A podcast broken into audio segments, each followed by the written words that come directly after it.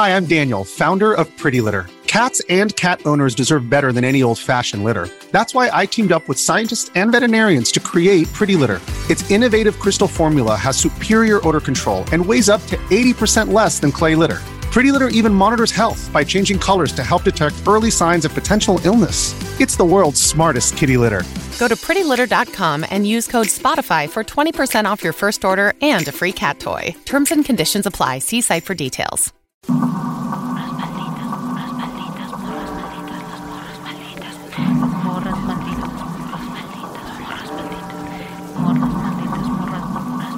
Bienvenidas, bienvenides y bienvenidos al Mictlán de las Morras Malditas. A partir de este momento abrimos la puerta a historias de vivos y muertos. Quédense con nosotras, apaguemos la luz y entremos a la noche. Y entremos a los pasteles. Y entremos al aquí pastel. ya bajé poquito algo. Un pastel se cayó, eh, para quienes no están viendo. Ah. Oigan, ahora que estuvimos en el aniversario de Las Morras Malditas, tuvimos un pastel que era Increíble. una obra de arte, Sí.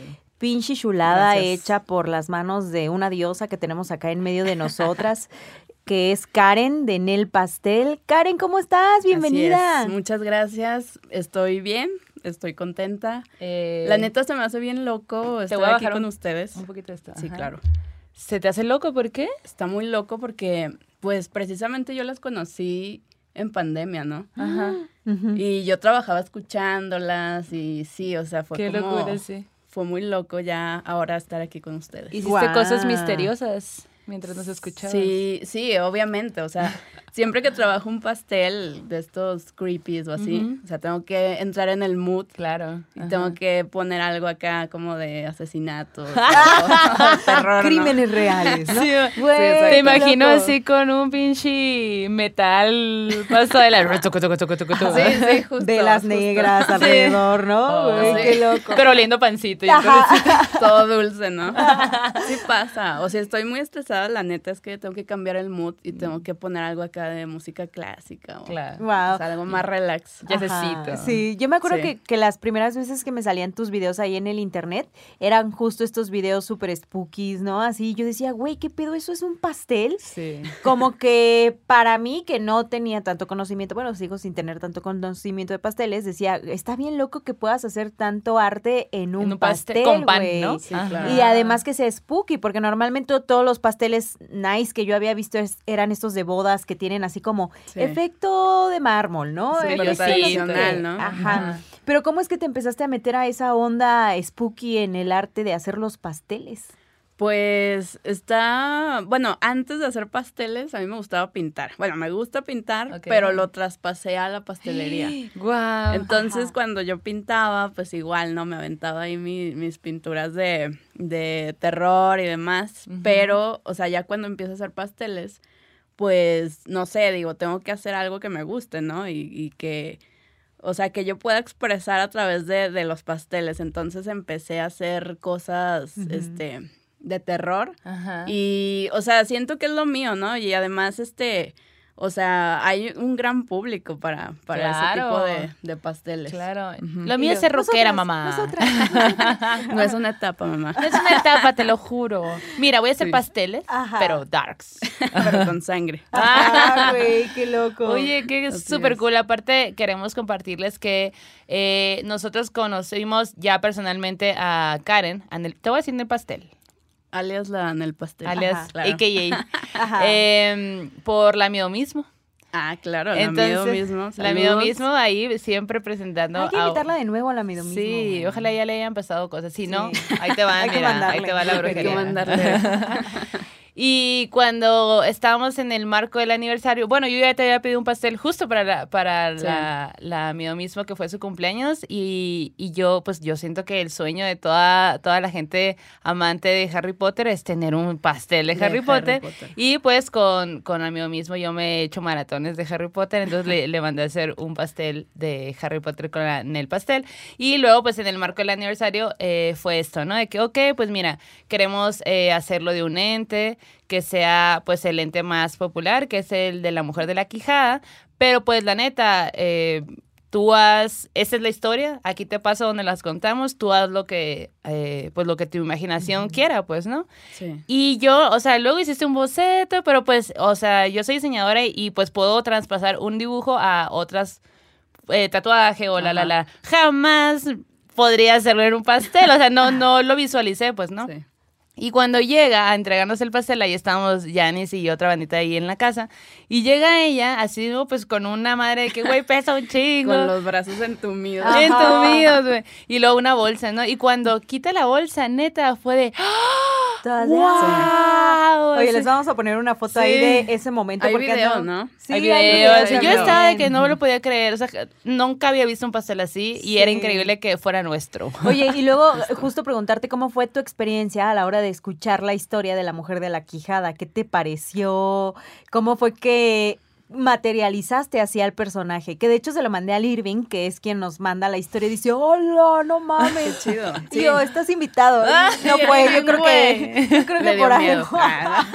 Perdón, Irving. No estaba preparado para, sí. para Sí, ese sí. contacto. No manches, Todavía no supera ese trauma y nosotros bombardeando. Mira, hicimos dibujos. Mira, un Mira lo que pastel. nos regalaron. Mira no sé qué, güey. Perdón, Irving, Sí. neta que perdonan. Tenían una, una monita, ¿no? Así. Ahí Sí. Ahí Ah, sí. sigue. Ah, qué chido. Ahí está ahí atrás. Siempre Ah. presente. Ah, Sí, bueno, exacto. Y también tenemos collares, dijes. Me lo voy a poner próximamente, no me lo he puesto es- últimamente, pero, o sea, es el espanto creo que más replicado del podcast, La Mujer de la Quijada, como que ha impactado mucho y todas las versiones son impactantes, la Sí, verdad. sí, Sí, sí, sí. definitivo. Sí, de hecho, cuando me dijiste tú, Maldo, este, pues me puse ahí a hacer la tarea. me puse a escuchar los episodios y pues sí, se me hizo bien, bien loco. O sea, definitivamente se me hizo algo súper original. Dije, no mames, o sea, si, si alguien ha visto eso, pues qué feo. pero, pero qué chingón Sí, claro. poder replicar, replicar algo así, ¿no? Ajá. Claro, totalmente. Oye, ¿y a ti? Ah, ¿Te gusta el pan? ¿Te Ah. gusta el pan? Bueno, Claro. te gusta el pastel también, el ¿verdad? pastel, pero no, sí, fan. Fan de, fan del pan de muerto, yo creo. Ah, Ok. sí. Sí. Ok, pues estamos en marzo. ¿Has Pero hecho ahí les pasteles de pan de muerto? Sí, una vez tuve que hacer uno. O sea, una vez hice uno porque este hicimos, bueno, mi morra también ahí me ayuda a veces a hacer este contenido audiovisual y demás. Y quisimos recrear un altar de muertos Ajá. que fuera pastel. Wow. Entonces, ahí hicimos, bueno, yo me aventé ahí el pan de muerto y ¡Qué unas rico! enchiladas. Y sí, eso fue muy divertido. No he visto fotos de eso, ¿eh? Ajá, mándanos. Te las mando. Sí, sí. mándanos. Pero poner. Entonces Eh, mandamos pan de Mandamos pan de muerto. Esta noche se trata de pan de muerto, cafecito y pues, a ver. Y el vamos cafecito es el cafecito callejero de ese con lechita clavel, ¿eh? Así de... Chingo de mm, azúcar. Sabroso. Por eso andamos súper pila. la bomba. Oye, pues vamos a adentrarnos a lo que nos compete. Ok. ¿Cuántas veces has visto a gente muerta? Eh. Directo al grano. Oye, usted.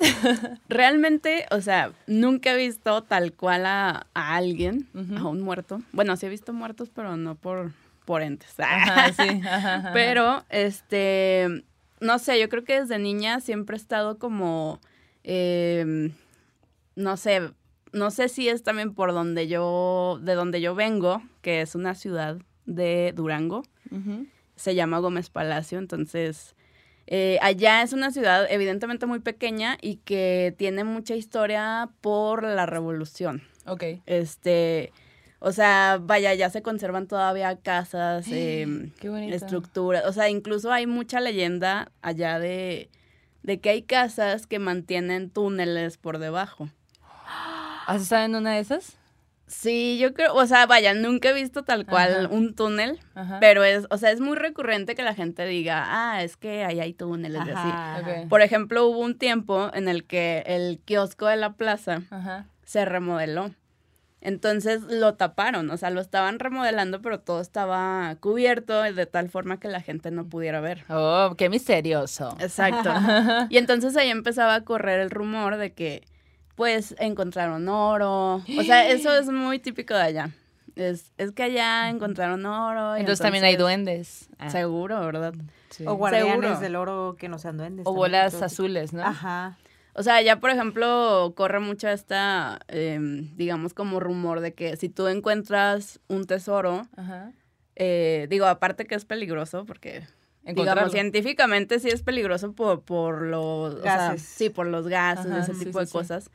Pero dicen que también, eh, o sea, la persona que, que lo encuentra, o sea, está como destinada a él, ¿no? Ajá. O sea, no cualquiera puede encontrarlo. Y, por ejemplo, en casa de mi abuela, es una casa muy misteriosa. es una casa muy vieja que, digo, yo la recuerdo cuando, cuando era niña. Y siempre son esas casas que te da miedo entrar. Wow, güey. Sí, Techos o sea, altos. Exacto, con largas, ajá. Ajá. Y sí, daba mucho miedo. O sea, tenías esta vibra de que, no sé, o sea, sentías algo, que algo no andaba bien. Ajá. Pero de niño, pues uno le vale, ¿no? O sea, no, no piensas en, ay, es que hay fantasmas o demás. Pero siempre se mantenía como esta atmósfera. Y es una casa tan vieja que, por ejemplo, mi abuelo cuando vivía, sí llegó a escarbar y sacó un pedazo de vía de tren. O sea, ¿Qué pedo? Órale. ajá, o sea, cosas así. Y mi abuela se enojaba, era como que no hagas nada. Y... No escarbes la tierra. No molestes a los entes. Exacto, o sea, como que mantenían este margen de aquí no pasa nada, ¿no? Y No, Si no lo decimos, no pasa. No existe, pasa, ajá. claro. Aparte, bueno, mis abuelos siempre fueron muy religiosos. Ah, ajá. Y vaya, mi abuela pues todavía vive, pero ya no vive ahí. Y esa casa, eh, digo, es muy interesante desde el punto en el que el número es el 666. Bueno. Cran, cran, Ah, y cran. luego Desde ahí empezamos densas. empezó Avenida denso. Infierno 666. ¿no? Qué raro que pasen cosas raras Durango. ahí. No, no. que pasan cosas. Sí, o sea, de hecho yo me acuerdo que de niña mm, era de estas niñas curiosas que andaba leyendo y viendo todo, ¿no? Y. y me acuerdo que una vez, no sé por qué, pero de esas veces que te pones allá a ver la Biblia, al último, ¿no? El apocalipsis. De, De esas veces, tú estuviste así, de esas veces viendo esas la veces. Biblia. Nunca se me ocurrió ir al apocalipsis de la Biblia, la verdad. sí, hay una etapa en la vida. Déjame te hablo de ella. sí. Y bueno, no sé, una vez ojeando así casual la Biblia, llego con mi abuelita y le digo, abuelita, aquí dice que el número de tu casa es el número de la bestia. Ajá, sí, sí. Y se enojó mucho, o sea, fue de que no andas leyendo eso. Y me tú, la pero es la quitó". Biblia, qué chingados. ¿Por qué no quieres que la lea? Y tu abuelita Exacto. te quedas sin los terrenos. Lo siento. Sí, Ah, ¿no te gusta el número? Exacto, entonces, eh, o sea, desde entonces, cuando éramos niños, no nos querían decir qué pasaba. O sea, por ejemplo, mi mamá, mis tíos, sí era así como de, no, no pasa nada, pero para no asustarnos, ¿no?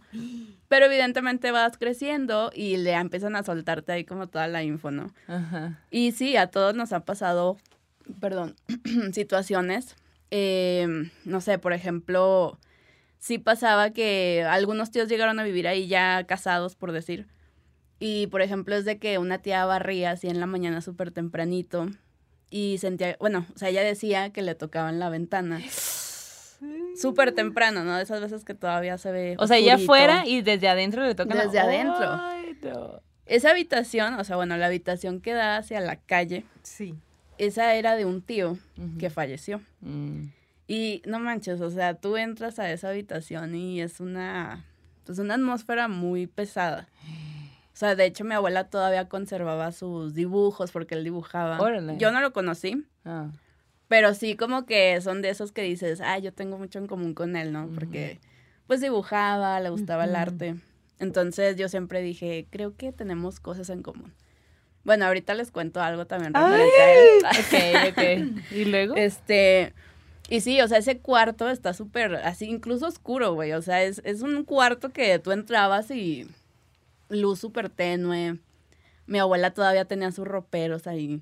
De esos grandísimos, esos así, pesadísimos. ajá. Pero ese cuarto tenía una ventana. Sí, ese, esa ventana daba a la calle. Y aún así estaba oscuro el cuarto. Sí, todo el día era oscuridad ahí. Órale, qué. Y frío. Y frío. Sí, Claro. exacto, porque Todos los esas síntomas. casas- sí, exactamente. Casual, ¿no? Y, o sea, da, eh, da, digamos, la casualidad de que era el cuarto de mi tío Y luego había una puerta de esas viejísimas como, solo era un marco de madera, ¿no? Sí, sí, sí. Y entrabas a otro cuarto donde mi abuela tenía otro ropero. Ah, es que a las abuelas les roperos. encantaban los roperos. Claro. Y en ese ropero mi abuela tenía muchas figuras religiosas, ¿no? Ay, Arriba. no. Con veladoras y toda la Qué cosa. peligroso. Yo- Sí, qué, Qué qué peligroso. Sobre todo. Ajá, Qué peligroso. Sí, no. Y, o sea, nos daba bastante miedo de niños. Pero en ese ropero mi abuela guardaba juguetes.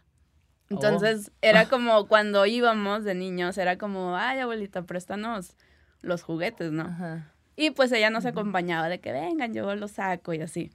Pero ya llegó una edad en la que ya decía, vayan ustedes. Ajá. Entonces, ahí era cuando nos daba miedo.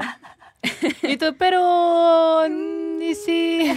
Este, no, sí, a mí me daba mucho miedo porque, o sea, mi mamá incluso era de que íbamos a la casa de mi abuela y me decía, ve al cuarto de tu abuelita y tráeme la bolsa, ¿no?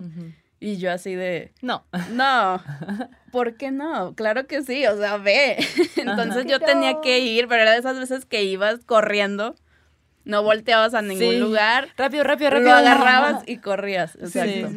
Sí.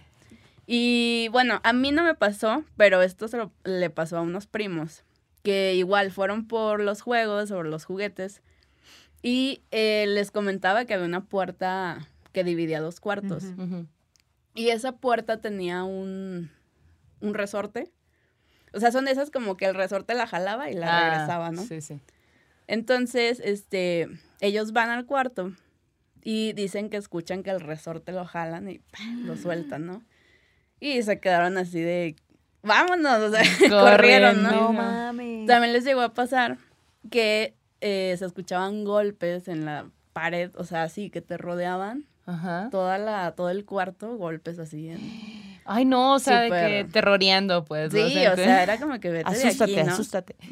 Órale. Yo creo que hay un chorro de cosas ahí enterradas. Sí. ¿Todavía es de ustedes esa casa de la familia? Sí, todavía, o sea, se conserva, Ujú. es de mi abuela, pero está abandonada. Ahorita está en calidad de abandono. Vamos. Vamos, súper. ¿Podemos jugar a la Ouija ahí? Eh, No yo puedo ir por pan en lo que ustedes fueran a la Ouija. Ay, Yanis. Según mi mamá, saludos a mi mamá si ve esto. Saludos a la Saludos, mamá. ¿Cómo se llama señora. tu mamá? Mi mamá se llama Laura. Laura. Sa- Doña Laura. Saludos. Este, ella, ella dice, pero no sé, que ella sí llegó a jugar Ouija y en... Señora, Pues con cuando razón, vaya, usted juega conmigo. sí, que ella nos, ella va a dirigir la... Ah, sí. sesión. Es de que eso no se hace así, mira. A ver, quítense. Sí. sí. Y, pero, ¿y qué te contó de eso? ¿Jugó Es Ouija que, ahí? vaya, mi mamá... Creció en esa casa. Sí, mi mamá creció en esa casa y, o sea, si a mí me gusta todo lo de terror es por ella. Ah, ok, Guau. qué cool. Total, o sea, ya me ponía las películas de Ajá. Freddy Krueger o así, ¿no? Mijita, tienes cinco años, ven, vamos a ver gente muerta. sí. Sí, mi mamá sí era muy de esas. Muy bien, señora. Estrellita para usted. Yo digo que Sí. le hablemos a la mamá y que nos cuente su experiencia con la Ouija. Con la. Ouija, güey. Sí, hay que preguntarle luego, a ver qué nos puede Doña decir. Laura. A lo mejor ella abrió ahí el portal Sí, para ¿verdad? mamá, tú tienes la culpa. Eso de es todo. la juventud ouijuriosa, güey. Sí, No a mí me gusta. Sí, mi mamá, este, era bien loquilla. Pero, Ya no. pues, no, ya, ya no. Pero sigue creyendo, o sea, ella cree totalmente. De hecho, te digo, ahorita la casa está abandonada. O sea, abandonada quiere decir que, pues, ya ahorita Nadie nadie, está vive viviendo ahí. Ujú. Y hasta hace poco, eh, incluso vendieron todo, los muebles. Órale. O sea, ya está vacía. O sea, ya no existen esos. Ya se regó toda la. ¿sabes? No manches, La ya energía. todo. Y de repente hay que buscar y si usted es de. ¿Cómo se llama la ciudad? Gómez Palacio. Gómez Gómez Palacio. Palacio. Y de repente compró un mueble y le empezaron a pasar por ahí. un ropero y le empezaron a pasar Sí. cosas. Mándenos sus historias. Exacto. Sí, de hecho sí nos pasó que eso fue como, no recuerdo si aproximadamente 2014 o 2015, este que fue justo el tiempo en el que ya estaban sacando todo, ¿no? Y en la casa de mis papás estaban remodelando un área, bueno, de la cocina. Entonces em, pusieron un estante, o sea, así en medio de, de la sala y, y el comedor Ajá, un estante con los platos, con todos los eh, utensilios, ¿no? ajá. Y en ese, me acuerdo, un día llega mi mamá Y me dice, ay, me traje unos platos y unos utensilios de con tu abuelita. Y yo así de. Por. Sí, por. Y fue como X, ¿no? De que, ah, pues chido, ¿no? Y mi mamá los puso en el estante. Entonces, eh, una noche, yo estaba sola en la casa, todavía vivía ahí con mis papás. Y estaba viendo la tele. Y de repente, güey, un tenedor sale volando. No inventes. O sea, sí, es real. a o sea- mi ojo. eh. No a mi ojo, directo al ojo.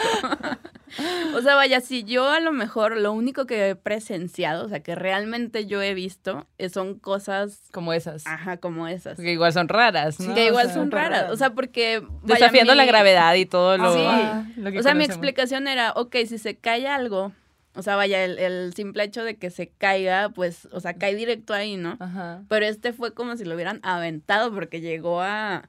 Así, ¿no? Lejos. Oh. Entonces yo me quedé así y fue como hablándole a mis papás de, oigan, ¿a qué hora llegan? Ayuda, Sí. ayuda. Oli. Oye, y luego bien dicen este, esta onda de que tienes que tener mucho cuidado cuando compras este tipo de, Antigüedades. de antigüedades, Sí. ¿no? Porque pues cargan su energía, entonces una limpiecita y no nada más con un trapo, sino, sino con un palo santo aunque Otro tipo sea. de. Sí. A mí una vez me regalaron un, este, que es como un joyerito, haz de cuenta como si fuera un roperito chiquitito, con sus cajoncitos así, pero como si tuviera pinturas como asiáticas, súper Ah, bonito, güey, que encontramos en una tienda de chucherías, ¿no? De cositas de segundo, de tercero, de quinto, de 20 mil usos. Y me acuerdo que cuando me lo llevé a casa, como que lo empecé a usar, lo limpié y así, y nunca se me ocurrió hacerle ninguna limpia, pero tampoco nunca sentí que tuviera una vibra negativa o algo por el estilo. Y luego empezamos con el podcast y empieza toda esta onda de es que las cosas también hay que limpiarlas y todo, ¿no? Y desde entonces ya cualquier cosa que compro, Todo. así de que le paso su huevito casi, Ya. casi, ¿no? Y de que... Janice llegó a quemarlos. sí. Ajá, no, y así de que echando copal alrededor Sí, o sí. así, porque digo, ¿qué tal que en una de esas no manches, güey? Imagínate, ¿no? Que del ropero Sí. sale un pichi ente ahí. Ente. Sí, de hecho, verdad. es algo así le pasó a, a un familiar de mi papá. Digo, allá te digo que... Todo como mundo tiene una historia, Sí, todo el mundo tiene un ropero maldito, ¿no? ¡Qué cura! Y justo fue, bueno, no sé si fue un ropero, pero una tía de mi papá compró un mueble viejo. Ajá. Y pues ya, ¿no? Lo instaló ahí en su casa y demás. Y le pasaba que ese mueble siempre, o sea, siempre que pasaba, tenía un cajón abierto. Entonces era como siempre de que, ah, pues lo cierras, ¿no? O- sí. o, siempre piensas de que, ah, pues alguien lo dejó así. Ujú. Pero era ya tan recurrente que fue raro. Y creo que lo, pues lo inspeccionó, ¿no? Y encontró una foto de una persona. Entonces creo que se tuvo que deshacer de ese mueble. No manches. Pero sí, sí es muy común ese tipo de. de Ay, qué padre. Ya, quiero conocer ese lugar. Oye, yo me, Tengo acuer- miedo. me acabo de acordar de cuando yo vivía en la Escandón, acá en la Ciudad de México, vivía en un departamento eh, que antes era de un señor. Entonces, el señor pues ya estaba grande y fallece. Entonces, los ¿En hijos... Simón. Ay, la Ah, casual. verde. Casual. Los hijos heredan el departamento, no estoy seguro si era uno o dos, según yo eran dos. Y, y bueno, lo empiezan a rentar. Entonces yo llego al depa y todo está vacío, nada más había un sillón, un sofá cama, pero esos que son largos. Entonces, pues todo bien, yo no tenía muebles, entonces a mí me caía el pedo tener ese, ese sillón. Y ya, entonces eh, empezamos a habitar el lugar y no sé qué, ¿no? Y de pronto, pues en ese momento yo estaba muy metida con la onda del Reiki, de mucha brujería de ese estilo. Y entonces fui a una terapia de Reiki y me dijeron, eh, tienes que deshacerte de algo viejo que hay en tu depa. Y yo, ¿qué? No, pues se me acaba de mudar, todo era nuevo, pues no sé, o sea, todo lo que El tenía. depa es lo único viejo. Sí, ajá. Y, lo- y luego, pero la chica que jamás, nunca ha estado en mi depa, me dijo, hay algo, güey, hay algo eh, que tiene mucho tiempo ahí y tiene una energía muy pesada. ¿Qué es? Y yo de, pues, eh, como que no le supe decir, ¿sabes? No Como le supe decir, ajá. Y como que pues estás ahí en tu terapia así de reiki acostada y de un chorro de cosas y como que, mm, no sé. No supe, ¿no? Entonces regresé al depa y abro la puerta y lo primero que veo es el, es el sillón, pues, ¿no? Y le digo, no mames, y ya le escribí, no mames, güey, es el sillón, es el sillón, es viejísimo, o sea, creo que pues este, este sillón eh, ya estaba aquí cuando llegamos, pues, ¿no? Pregunta de quién es. Entonces yo le escribo a la casera, hola, oye, que no sé qué, la, la, la, muy a gusto el depo y la, la, la, pero este sillón, ¿qué onda? Ah, pues es que era de mi, de mi papá y mi papá murió ahí. Ay, güey. Era su spot favorito. Era su, eh, lo más fava, que yo de, oye, y no quisiera llevártelo a la verga. de que- Por favor. No gustas. Please. No manches. Porque rentas un depa así. ¿Y qué Es te que sí, dijo? sí es muy común eso. Sí, aparentemente es muy común. Eh, pues nada, o sea, eh, yo ya con esta morra eh, me, me dijo que hiciera link, porque yo le dije, bueno, la neta, no tengo un mueble, o sea, no tengo otro sillón, no tengo Sí. el dinero para comprarme uno, entonces, no, pues hay que hacer una serie de limpias, la, la, la, y eso hicimos y ya, todo bien después. Pero no- se me había olvidado y me Pero paz. sentido tú una vibra ahí como sobre el sillón o no lo habías concientizado. Mm, No lo había, con- no, no lo había concientizado porque en realidad había otro tipo de vibras también, pues, pero no, no tanto, yo no sentía nada por el depa en general, pues, ¿no? Pero sí, efectivamente, ya después de que hicimos ese tipo de limpias al sillón, eh, como que igual la vibra del depa cambió. Órale, güey. Es que eso es muy común, digo, para todos los que son foráneos. Saludos. Este, es muy Survivors común, en ajá, la gran o sea, ciudad. que tú rentas un depa y, o sea, por ejemplo, a un amigo le, le llegó a pasar eso, justamente, de que llegó y el depa tenía muebles y la que le rentaba era como, no, pues es que lo van dejando, ¿no? Sí. Pero nunca te preguntas el por qué lo dejan. Ajá. Pero a él justamente sí le pasaban cosas que, o sea, él rentó en Tlatelolco. Entonces, sí, sí estaba heavy, ¿no? La verdad yo nunca fui, pero sí me contaban y demás. Y bueno, ya él contó que le pasaban cosas, o sea, Pues es que hay un chingo de vibra. sí, totalmente. Cabrón. O sea, su, creo que su pareja en aquel entonces decía que veía eh, a una persona en la noche, que Ay, les no. jalaban las sábanas, cosas así. No. Y pero ese depa tenía, o sea, vaya, sí le preguntó a, a la persona que le rentaba Ajá. y sí le dijo de que no, pues es que, ¿sabes qué? O sea, la gente se va. O sea, la gente se va y deja muebles porque ya no Y va aguanta. dejando mue- Van dejando muebles, ya llegas No y ya está todo amueblado. Y Y le suben la renta, güey, ¿no? Porque ya como Ya ya, está amueblado. Oye, como la historia de Conchi que decía que su- ella y su mamá habían encontrado un depa súper bonito, súper amueblado de ensueño Ajá. y que y súper bata la renta y que se mudaban y así que día uno empezaron a pasar cosas. Algo huele mal aquí. Huele a mí me pasó en la Doctores. ¡Ah! Este, Dios. sí. Oye, espera, a- antes de que pases a la doctores, cuando yo recién llegué a vivir a la Ciudad de México, viví en Tlatelolco. Justo en un edificio que está junto al metro, que es uno de los más altos, ¿no? Y me acuerdo que en ese depa, una vez eh, estaban las llaves colgadas en la, haz de cuenta, tiene como una, como un pasador Ajá. por dentro, ¿no? La- la- la- esa puerta tenía un pasador por dentro y colgábamos ahí las llaves. Entonces una noche estábamos viendo la tele y de pronto eh, se botan las llaves y nosotros, ¡ay, qué pedo! Pero así como que en realidad en esa casa no era que pasaran cosas, ¿no? O sea, como que alguna que otra vez se sentí, llegué a sentir que había algo en la puerta, ¿no? Como alguien parado, como algo Mm. parado, ¿no? Eso como que una sensación que me dio algunas veces en esa, en esa, ca- en ese departamento. Y una noche eh, íbamos a la tienda y cuando íbamos a entrar al elevador escuchamos que alguien habló desde adentro del elevador, así como que se rió o algo. Y cuando abrimos, pues tú ya esperas saludar a alguien o así. Y cuando entramos al elevador, el que era mi pareja en ese tiempo y yo volteamos a vernos así de, ¿tú también escuchaste eso? Y yo sí, y bajamos así como de que eh, las saladitas son horneadas.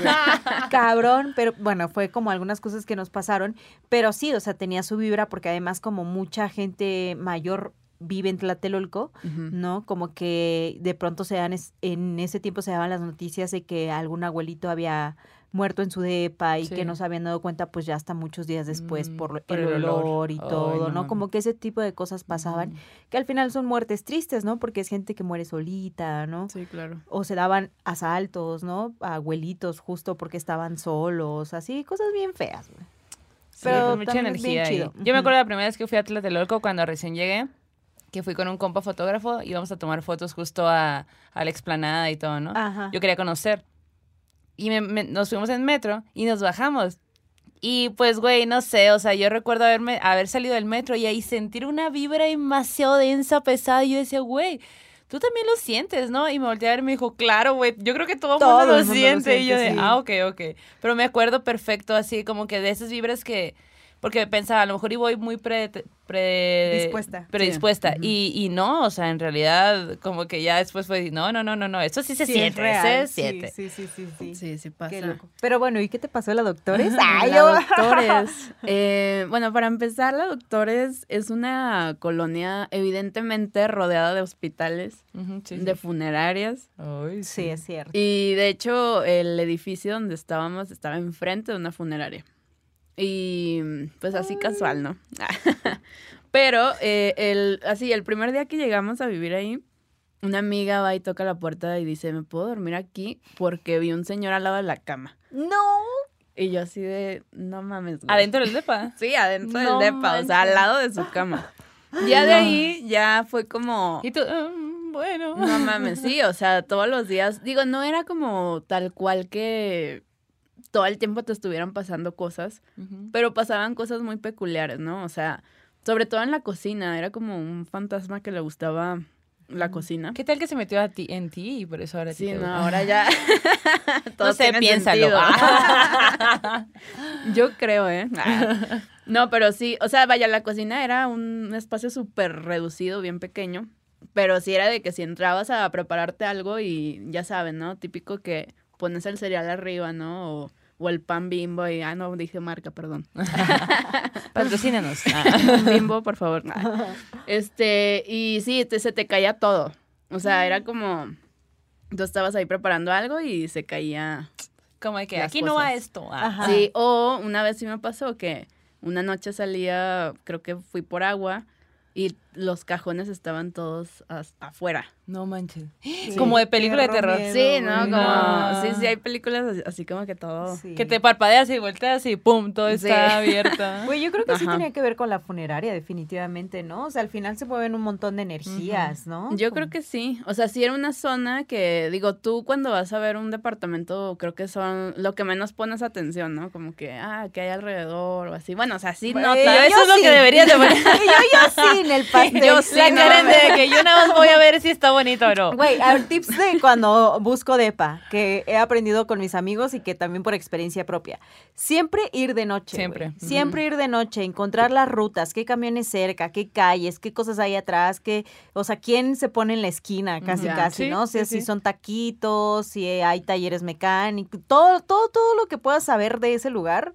Sí, güey. Jamás que- pagar previamente por ir a ver a un depa, güey. Jamás, Jamás, nunca, jamás, eso justo. Un nos consejo te damos. Ajá. ¿En serio? Es No, que eso sí, es bueno, otro eso- terror, eso no es- Ahorita nos lo cuentas. Eso sí, eso no es terror, pero sí es real eso que dices. Sí, y, y es culero también. Sí. Es terror, eh, es terror mortal. mortal. Ah. Sí, Sí, güey. a una amiga le pasó que le dijeron, oye, es que mira, está este depa. Y era un depa bonito ahí. No me acuerdo en qué colonia, pero así que pon tú. ¿En cuál viviste? Escandón. En la Escandón. Pon tú en la Escandón. Y, y ella ve el depa y le dicen, está bien chido, la neta, ya se nos está por rentar. Si tú lo quieres, nada más si queremos garantizar que pues lo vas a agarrar y para no dárselo a nadie más. Y mi amiga así como de que, bueno, pues es que, y yo ya le había dicho, güey, ojo con eso, pero también te agarran desesperada, Sí, claro. desesperada de no, porque, güey, necesitas un lugar donde vivir y la neta es que está bien culero el tema de las rentas en Ciudad de. México, porque te piden así como 40 vales, Las perlas hacer de la cinco rituales, güey, ¿no? Como, ajá, lágrimas de marranito a las 3 de la mañana, güey, ¿no? No manches, así súper cabrón. Y ella, pues dijo, órale va, güey. Y creo que hizo un depósito como, no me acuerdo, que serían, creo que entre 4 y 8 mil pesos. Ay, güey. no, güey, no. Y entonces cuando llega al lugar, eh, porque a ella le urgía tener un lugar donde rentar, cuando llega se encuentra a otra señora Que también. que había hecho también un pago. no. Y creo que llegó una tercera persona. No manches. Imagínate, o sea, di- 24 mil pesos casi allí o 20 mil pesos Sí. de gente que creyó en estas estafas y pues cuando van a levantar su denuncia así las autoridades burlándose de ellos, güey. Y yo así de, Sí, güey, no hijos de la chingada, güey. O Sí. sea, ni siquiera para rastrear la pinche cuenta, ¿no? A la que le Nada, hicieron. sí, no, no, nada más se burlan vale. de ti. Es güey. muy común es, ah, y creo que todo, todas tenemos como que una experiencia de alguien que lo vivió o personal, pues, ¿no? Entonces sí hay que tener mucho, mucho cuidado, siempre tener un contrato. Sí, la gente es gandalla, güey, la neta, Sí. entonces mejor protegerse porque pues cuatro, ocho mil varos sí te desbalancea ahí, entonces Claro. la neta no confiar, neta no confiar, ni aunque la que persona que te lo esté vendiendo sea una señora viejita que tú dices, Sí. ¿cómo me vas hacer esto, sí pueden hacerlo. Sí, Entonces, güey, bien sí. triste. Y Ajá. estuvo bien bajoneada mi amiga. Y yo, güey, y la neta sí decía, o sea, también lo entiendes, ¿no? Por otro lado dices, claro, o sea, entiendo que tú querías un lugar donde vivir, ¿no? Y que si te dan todas las facilidades y se ve bonito y así, pero bueno, lo otro es no rentar en un lugar sin ir a verlo, ¿no? Claro. Y checar la humedad siempre, Sí. ¿no? Chequen sus alrededores. Bueno, es que, eh, o sea, como dato curioso, Sí. yo tenía como 20 años. Tú o dijiste sea- funeraria, acepto. Sí, ah, ya, no, Es funeraria. Qué padre. Yo soy No, pero, Ajá. o sea, estábamos muy chicas, entonces sí, era también. como que no te fijas en cosas como, como las que Eran dices. tus primera, tu primera vez eso, rentas, pues, sí. claro, sí, sí, sí. Sí, entonces... Así vas aprendiendo. Ajá, fuimos aprendiendo ya con la marcha, o sea, de que, ah, fíjate que acá hay funerarias y todo, y ya te das cuenta de, Sí. de dónde estás situado. O, por ejemplo, era de que, no sé, salía yo a fumar en las noches y una vez me pasó que, o sea, pues tú ves los edificios de, de tu alrededor y yo estaba fumando, pero esas veces que sientes que te ven, ¿no? Sí. Y me Y no acuerdo de que, dónde así. sí, o sea, y no sabes. Y en una de esas volteé y había una ventana y se veía, se veía nada más una silueta como viéndote. Ay, no. Y tú así de, bueno, creo que ya, ya me voy a meter. Ya no quiero fumar La tanto. sangre de Cristo tiene poder, ¿no? Así. Sí, y de hecho justo lo que decías hace rato, que de esto que se sentía como que alguien estaba detrás de la puerta. Ajá. Eso también nos pasaba mucho. O sea, era, digamos que estábamos en el último piso y, y para llegar al departamento era un pasillo al aire libre, o sea, ya era el, el roof garden. Sí. Entonces, este, siempre, ah, y aparte había de estos focos que se prenden con, con la presencia, ¿no? Ah, sí, sí, sí. Entonces siempre pasaba eso, de que el foco se encendía. Entonces tú decías, ah, pues viene alguien, ¿no? O así. Digo, porque teníamos otro depa enfrente. Y nada. Y a veces pasaba eso, que estábamos este, conviviendo ahí y de repente decías, o sea, como cuando tú sientes, ¿no? Dices, alguien viene, alguien va a tocar. Sí. ajá. Incluso nos quedábamos así y nunca tocaban, nunca pasaba nada. Y sí llegábamos a abrir, así como de qué onda, ¿no? Y nada. Entonces ese depa sí estaba como... Nosotros decíamos que era como la vibra en general de todo el edificio. Oh, ok. ¿Y, y, Y- y los vecinos también veían cosas? ¿Nun- ¿Nunca platicaste Lo con que ellos? nunca platicamos, pero lo que sí nos dábamos cuenta, o había ahí como un común denominador, que siempre escuchábamos que, o sea, vaya, los inquilinos siempre estaban peleando. O sea, el de abajo, el de al lado. Órale. Entonces era como una energía muy negativa. Había un bebé y todas las noches lloraba el bebé en la Ay, no. Entonces, ahí teníamos a espaldas una guardería.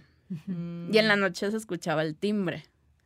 O sea, sí, de hecho mi ventana daba justo a- Ay, qué hueva. ahí a la, a la guardería y te asomabas y pues veías ahí los saloncitos y todo. Pero sí, o sea, se escuchaba de repente el timbre. Y ya decías, ah, qué miedo. O sea, yo la verdad no me quería asomar. Sí, me porque- asomo, seguro de ver a un niño Imagínate ver viendo. niños chiquitos, ajá, a las 3 de la Ay, mañana ahí corriendo. ¡Oh, la miedo. verga! Súper creepy. Ay, sí. no. Ajá, Y- volteando. Sí, no, no. De hecho, sí Ay, trataba de no asomarme ni nada. Pero sí, te digo, todo el edificio como que la gente era muy negativa. Estaba pesada, pues la Estaba pesado, exacto. ¿Y qué más? Ah, y enfrente había algo bien curioso, que digo, no es así como paranormal, pero sí te sacaba de onda. Había, les digo, una funeraria y al lado había una carnicería. Ah, O sea, Loco, güey. Una muy rara combinación. Ajá. Sí, sí. Y este, digo, yo nunca había ido a la carnicería, pero un día de esos que andas ahí viendo qué comer y creo que hacía falta algo, entonces fui porque también vendían verdura. Ajá. Entonces yo fui por verdura, pero nunca había entrado y cuando entro a la carnicería olía feo. O sea, no olía a una, pues Carne ya sabes, carne fresca, ¿no? Olía feo. O sea, era curioso porque entras y luego luego te llega así el olor y te quedas así como que qué rayos, ¿no? Shit. Y me acuerdo, o sea, yo estaba esperando mi turno y llegó una persona con el carnicero y le pregunta que si tenía huesos de, ¿cómo era? Creo que le preguntó que si tenía huesos de cerdo, por decir. Para el perro, así. Ok. Ujú. Ajá. Y el, perdón, y el carnicero le dijo de que no, yo nada más tengo huesos de, o sea, como haciendo referencia a personas. Ay, Entonces, no. y se rió, entonces fue como, ¿qué onda con este ser, este súper súper creepy. La verdad era de esos señores que se ven así, o sea, parecía de película de, de terror, ¿no? De Acá de, de asesino en serie. Qué miedo, güey. Güey. Siento que toda esa etapa que viviste ahí seguramente debió haber sido como de película de terror. Sí, la verdad. Y enfrente sí. la guardería, güey. Sí, No la guardería, la carnicería. La funeraria. Ay, el ciclo de la vida allí, güey. No Sí, mames, qué la verdad. loco, güey. Qué loco. Ay, no, ay, no. Amix, por favor, cuéntanos algo A ver. que no sé de la guardería. Ah. Pues esta no es de guardería, pero también hay gente muerta. Ok, bueno, está bien. Lo que nos gusta. A mí me gusta mucho de eso. Oye, pues mira, esta historia que les quiero contar nos las mandó la Carla Méndez. Y ella nos cuenta que por ahí del 2020, antesito de que empezara la pandemia, su abuela falleció. Entonces la abuela eh, vivía con ellos, ¿no? Con, con ella y su familia, pero la abuela pues tenía una casa de, de campo. Pero pues como que se, pues, se fue haciendo grande y no sé qué, entonces ya la vieron muy sola allá y le dijeron, abuela, vente para acá, acá te quedas, aquí te cuidamos, todo fine. Y así, la señora fallece ya porque ya estaba viejita, o sea, por edad, pues, ¿no? Y pues bueno, entonces ella y sus hermanas, sus dos hermanas, dijeron, bueno, pues obviamente, pues con la muerte de la abuela hay que hacer un chorro de papeleo, ya sabemos que es como, no mames, no nada más es el duelo, sino todo lo que conlleva, ¿no? En el papeleo. Y había que, que ir sí o sí a la casa de campo, porque la abuela tenía un montón de documentos que eran necesarios, pues para la funeraria, la, la, la, la, la, la. Entonces ella y sus hermanas deciden ir al campo por esos papeles. Entonces sí está, no estaba demasiado lejos, pero sí se hicieron ahí unas horitas, ¿no? Entonces ya iban y no sé qué. Llegan a la casa y pues obviamente la casa tenía un montón de tiempo que no está, no había, o sea, no había nadie habitando el lugar, pues, ¿no? Entonces llegan como que más o menos ahí le dan una pimpeada y limpiadita y no sé qué. Y se ponen a buscar los documentos. Los encuentran, los ponen ahí en el lugar donde, ah, ok, mañana que nos vayamos, pues ya no los llevamos. Y empiezan, van alrededor, como que compran algunas cositas para cenar algo. Y ahí están, a gusto. Y ya pues llega un punto donde dice, bueno, la casa son dos cuartos, sala, comedor y un baño. Entonces, en los dos, en los cuartos, en un cuarto había una cama matrimonial y una individual, y en el otro cuarto no había nada, estaba vacío, porque pues vivía nada más la abuela, pues, ¿no? Cuando vivía ahí. Entonces, lo que hicieron, pues, bueno, vamos a dormir, eh, las dos hermanas durmieron juntas en la cama matri- eh, matrimonial y ella durmió en la cama individual, y ahí estaban. Entonces ya, ¿no? Dice que ya se estaban por acostar. Ella está quedando dormida, pero las hermanas como que, ay, pues vamos a lavarnos los dientes y que el skincare y que lo que necesitamos, ¿no? Entonces como que en el, en el ir y venir de las hermanas, pues ella iba despertando como que ya no se pudo relajar y dormirse, pues, ¿no? Y en eso, pues ya, ¿no? Que ya estaba ella despierta y estaba viendo a las hermanas terminar su rutina. Y de pronto empiezan a escuchar, mientras una está en el baño y la otra ya está en el cuarto, empiezan a escuchar que en el cuarto de enseguida había una ventana. Entonces eh, escuchan cómo le pegan, tic, tic, tic, pero como si fuera con algo muy puntiagudo. Le pegan al cuarto. tic, tic, tic. Y yo buscando algo puntiagudo, Sí, así Una como... uña. Ajá, pero, pero a la ventana que da al cuarto, ¿no? Ok. Ellas se sacan de onda, voltean a ver la ventana y dicen, pues estamos esperando que, pues ver una sombra, ver algo, ¿qué es lo que está haciendo el sonido? Pero no lo veían. Y escuchan como el, el sonido del vidrio, ¿no? Del vidrio cuando se Sí. Entonces se Ay, me dolieron los dientes. los dientes. ¿Nunca sienten rarito en los dientes con determinados sonidos? Como los Ah, tenedores. sí. Sí, sí, sí. Yo cuando, cuando hacen así un pizarrón. Ah, Sentí sí. feo otra vez. pues entonces ellas se quedan viendo y vuelven a tocar y están tocando, pero no ven, o sea, saben que viene de ahí el sonido, pero no pasa nada, no están viendo una sombra, no ven qué está haciendo el sonido, no ven nada. Y obviamente, ni en pedo en esa situación te vas a ir al otro cuarto a ver qué pedo, o sea, no hay forma, ¿no? No. ni en broma. Entonces ya pues como que dice, güey, que pues ya se quedan sacadas de onda, empieza como que deja de, dejan de escuchar el sonido y ya llega la otra hermana, ¿no? Y se acuestan. Pero para a partir de ese momento, el ambiente ya había cambiado totalmente. Ya el chiclosito Ya. sobrenatural los había alcanzado y están así como que algo está pasando. Cuando dejan de escuchar el sonido, hay un momento como de silencio, como que se están calmando. Y de pronto, güey, escuchan que del otro lado de la pared, donde está el cuarto, es, eh, ah, se escuchan unos susurros. Y dice, güey, no entendíamos qué era lo que decía. Era como si fuera un lenguaje que no entendíamos, un dialecto, una lengua que no entendíamos. Y cada vez iba siendo más fuerte, más fuerte. Y ya están bien sacadas de onda.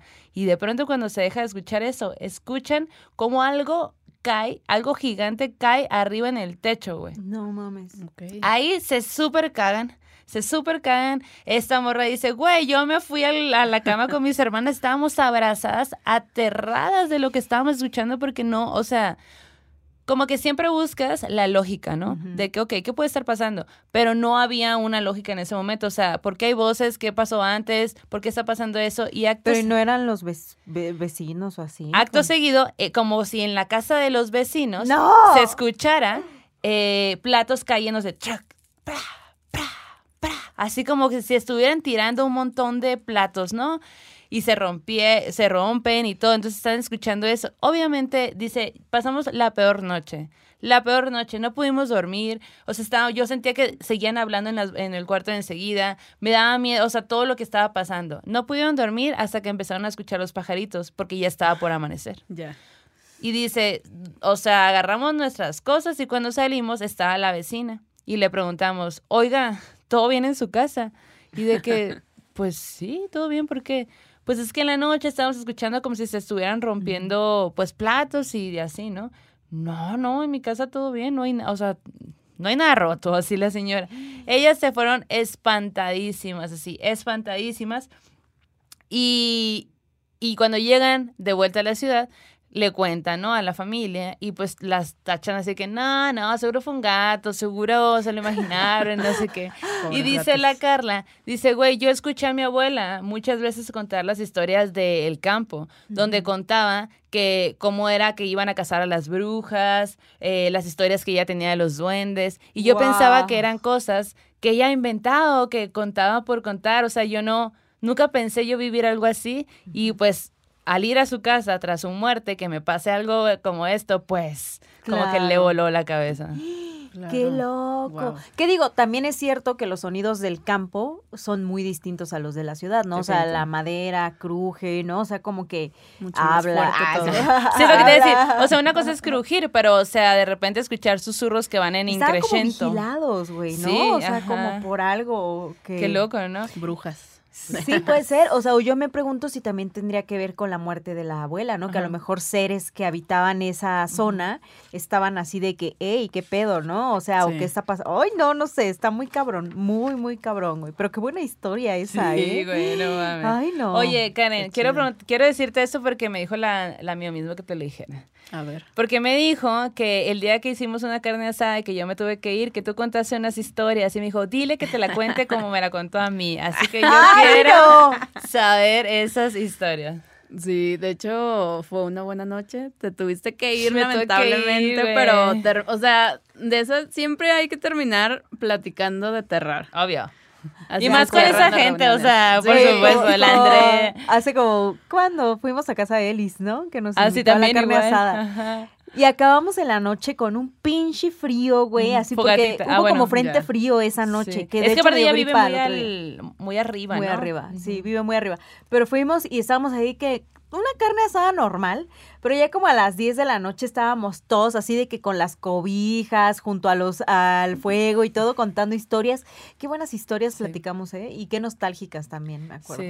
De Y animales. con la Elis, porque la Elis también tiene sus historias. y sí, muy bonita su casa. Muy, muy. Y sus perritos. Ay, sí. Tiene un perrito que es sordo, ¿no? Oh, que le tienes que hacer sellitos para que vaya. Qué bello. Pero bueno, a ver, ¿qué pasó en esa otra carne asada, por favor? A ver. eh, Pues se- vaya, ya, ya no me acuerdo exactamente porque contamos muchas cosas, pero yo creo, bueno, sí me acuerdo de, de su reacción cuando le conté una en especial. A ver, a ver, a ver. Pues justo es este referente a, a mi abuela, o sea, digo, ya les di un preámbulo de, de la casa de contexto, ella. Vaya, mi abuelo falleció hace ya bastantes años y mi abuela se quedó viviendo sola ahí. Entonces, este, no me acuerdo cuántos años siguió ahí viviendo, pero le pasaban cosas. Vaya, nunca, o sea, mi abuela siempre ha sido de que a sus nietos, este, pues negarnos todo, ¿no? Así que no, aquí no pasa nada. O sea, todavía hasta la fecha, sí le he preguntado de que, oye, abuelita, así como acá ya en confianza, de que, oye, ¿qué pasa ahí en tu casa? Y no, nada, y así, ¿no? Pero yo sé que no. Yo sé que Y- miente. No Sí. me mientas, Miente. abuelita. Exacto, entonces ya en la etapa en la que ella ya estuvo sola, eh, bueno, hubo por ejemplo una vez que, eh, vaya, falleció, les comentaba, un tío, mi abuelo, entonces para Día de Muertos, unos primos, eh, saludos a mis primos, Saludos. este, nos quisimos quedar a dormir ahí, bien casual, ¿no? Así que, ah, vamos a quedarnos y pues estábamos chicos, ¿no? Teníamos, no sé, entre, ponle 15, 18 por ahí, ¿no? Y este, pues ya decidimos quedarnos. Esa noche le pusimos un altar ahí a, a nuestros difuntos en la cocina. Que justamente la cocina es una zona de esa casa donde siempre han escuchado cosas, ¿no? Entonces ya les dejamos ahí el, el altar, ya era de noche.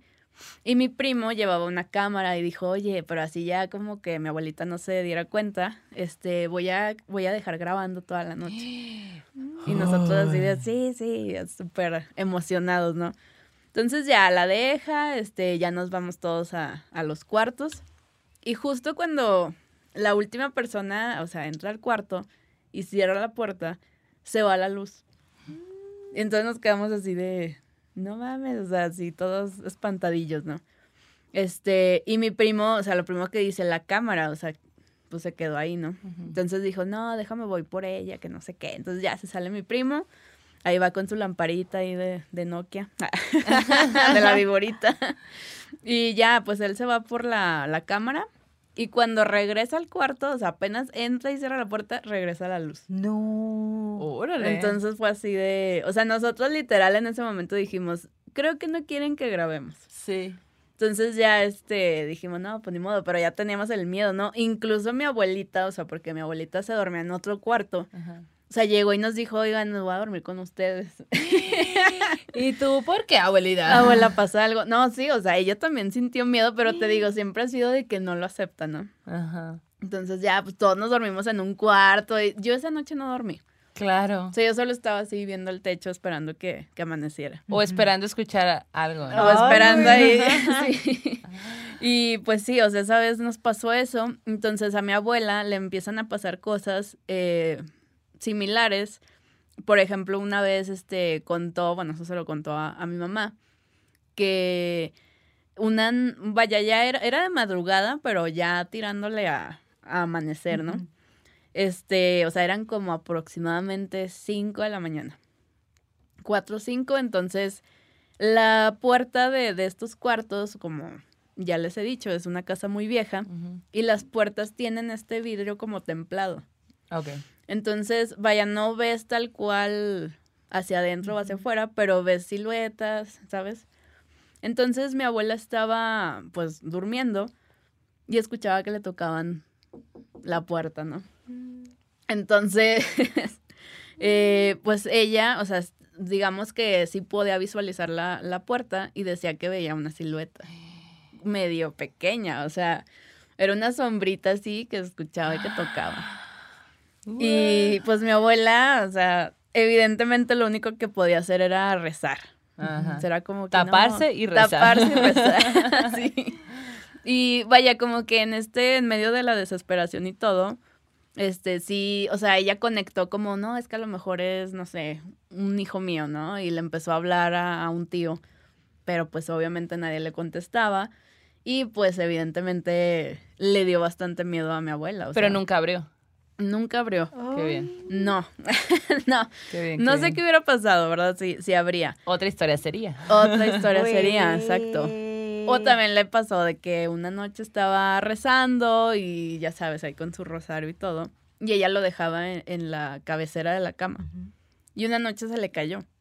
Entonces dijo, no, pues ahí lo dejo, ¿no? O sea, aparte ya estaba, este, o sea, era peligroso para ella andarse agachando y demás, ¿no? Entonces lo dejó ahí y a la mañana siguiente lo tenía en la cabecera.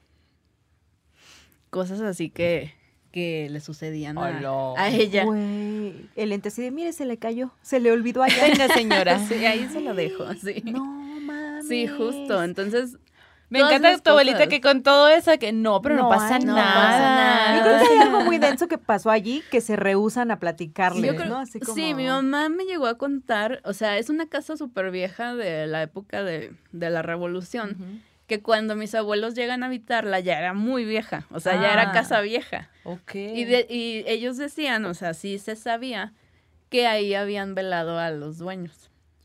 Ah. o sea, trae Aparte. energía tras energía tras Sí. energía. Aparte que... Sí, o sea, o sea, me refiero a eso, de que todavía Aparte de todo, añadiéndole. ajá. Por ejemplo, hubo una, hubo, hubo una época en la que yo ensayaba ahí. Yo tenía antes una banda de rock. Eso. Entonces yo le dije una vez a, a mi abuelita de que puedo ensayar en, en tu casa. ¿me dejas hacer ruido en tu casa? Sí.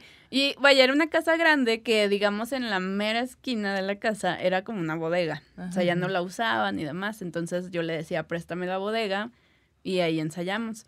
Y me dijo que sí. Era su etapa cuando ya vivía sola ella. Y me daba risa porque, o sea, una vez así me percaté, estábamos acomodando todo. Yo tocaba la batería. Y, este, yo de repente volteo y veo que en las paredes de- del cuarto mi abuelita había pegado eh, estampitas de San Benito. En las puertas del cuarto donde tú Sí, ensayabas. donde yo ensayaba. Por O tu sea, música del diablo. sí, o sea, y decía ahí de que, este, para deshacerse del diablo y, o sea, así. Y yo Su decía, ritual. o sea, mi duda era, ¿la puso porque aquí hay algo o por yo, por mí, por, Por- la, por por mí, la mi música? ¿Y tú por qué siento unas ganas tremendas de cantar alabanzas? ah, no, así como Nos hicimos coro coro de la iglesia. de la iglesia. Metal católico, ¿no? Ay, no. qué loco. Sí, sí, estuvo muy loco. E- En esa, digamos, en esa época era más o menos como el 2007, más o menos. Ajá. Era cuando traíamos las cámaras digitales, ¿no? Que tomabas ya la foto y ahora sí ya la podías ver y todo. Sí, sí, sí. Y yo me acuerdo que una vez le tomé la foto a uno de mis compañeros y él estaba sentado justo este en la puerta, que esa puerta, digamos, te daba entrada a la casa. Y cuando ya después veo la foto, en el reflejo como de la luz se veía una cara. No. Entonces sí, o sea, yo la borré, o sea, fue así de, no. ¡Qué miedo! Ah, Sí. sí. Ajá. O sea, yo sí les decía, no mames, ya vieron la foto. Y sí, todos, o sea, todos caímos en, en, en la misma sintonía de que sí, sí se ve una cara. Se ve algo. ¿Qué pedo, Ah, güey? súper fuerte. No, Sí. ma- Güey, ¿cuántas pinches evidencias no captaron esas primeras cámaras, no? De que los celulares, Sí, todo, ¿no? totalmente. Medio pixeleado ahí el lente, pero se veía, güey. Sí. No manches. loco, sí. Güey, Por oye, ejemplo, ajá. o sea, vaya, la casa que ahorita ya está sola, este, todavía hace poco sí yo era de que vamos a la casa y le pedía las llaves a mi mamá.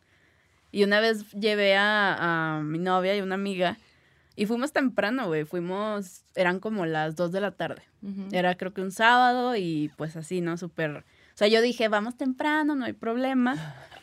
Entramos, pero te juro que yo estaba así de que este es el cuarto y yo así de ya Toda vámonos, tensa. o sea, Ajá, ajá. Y ellas así de qué padre y así, ¿no? Entonces ya llegamos hasta el fondo y al fondo había un cuarto que mi abuelita lo utilizaba para para tipo de que planchaba la ropa, Mm. o sea, como bodeguita, ¿no? Y esa, ese cuarto tenía una puerta de madera que ya está súper vieja y madera hinchada, ¿no? De que para abrirla tienes que golpearla. Sí. Ujú. Ocupar toda tu fuerza. ajá. Sí. Entonces llegamos hasta ese cuarto y lo abrí. O sea, así que lo golpeé la puerta, se abrió. Y nosotros así de que, ah, pues sí, qué padre, ¿no? El cuarto. y escuchamos una risa. O sea, se escuchó una risa así como a lo lejos. O sea, yo la escuché, pero no dije nada. Pero yo en ese momento dije, oigan, ya vámonos, ¿no? Y tú de, sí, ya vámonos. Y estas chavas también así como que en su pedo, ¿no? Y cuando salen, sí dijeron de que, oigan, se escuchó una risa, ¿verdad? Y yo, Dejaste salir "Sí". algo, Karen. Y yo, vámonos. No Sí, manches. y nos no fuimos. manches. Bueno, aún así fuimos a, a- fuimos a la bodega donde ensayaba. O sea, dimos todo ¿Seguían el los rol, ¿no? ambenitos allí pegados? Mm, creo que sí se mantenían todavía, ¿eh? Sí andaban ahí uno que otro. Y justamente, o sea, ya en casa abandonada, mi mamá, este, digamos que, o sea, esa casa está en Gómez Palacio. Y Gómez está pegado a Torreón, a Lerdo.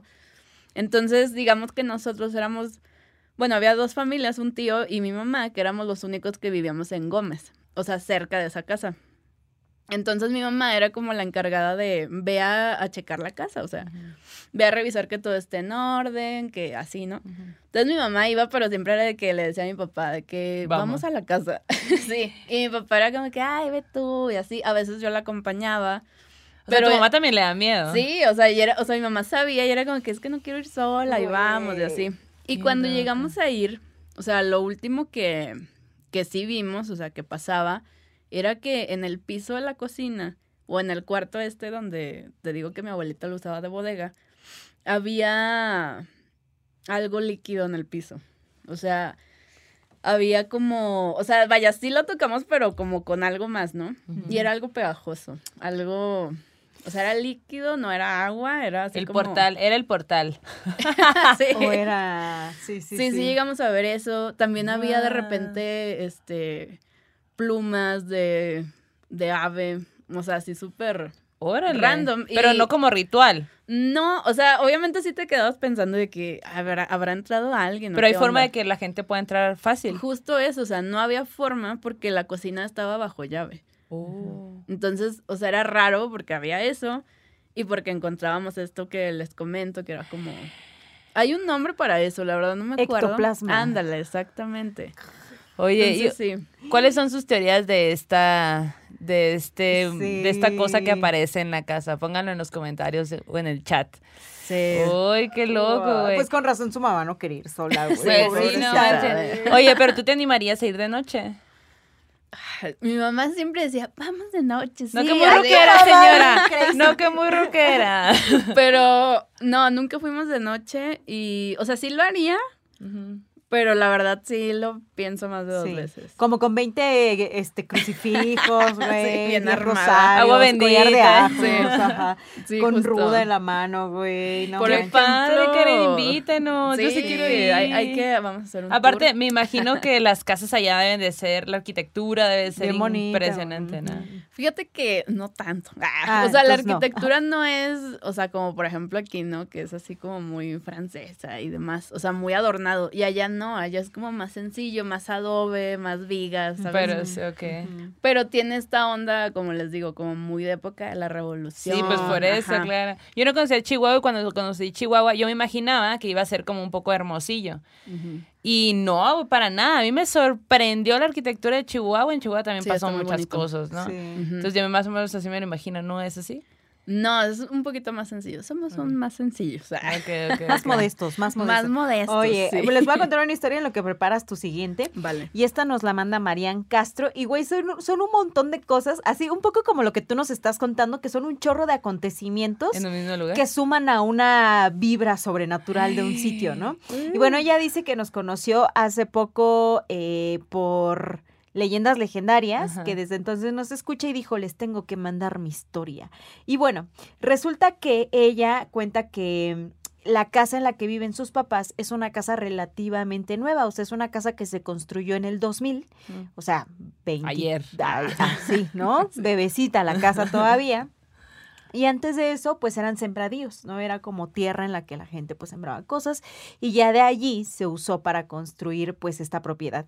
Y ella ya está grande y en esa, en, hace unos años, dice, yo ya no vivía con mis papás, vivía cerca de casa de mis papás, pero como nos llevamos súper bien, lo cual me parece muy chido, dice, nos llevamos tan bien que yo paso mucho tiempo en casa de mis papás, ¿no? En ese tiempo pasaba muchísimo tiempo. Entonces yo iba a mi casa y luego toda la tarde ahí con mi mamá, con la familia, que no sé qué, no sé cuál.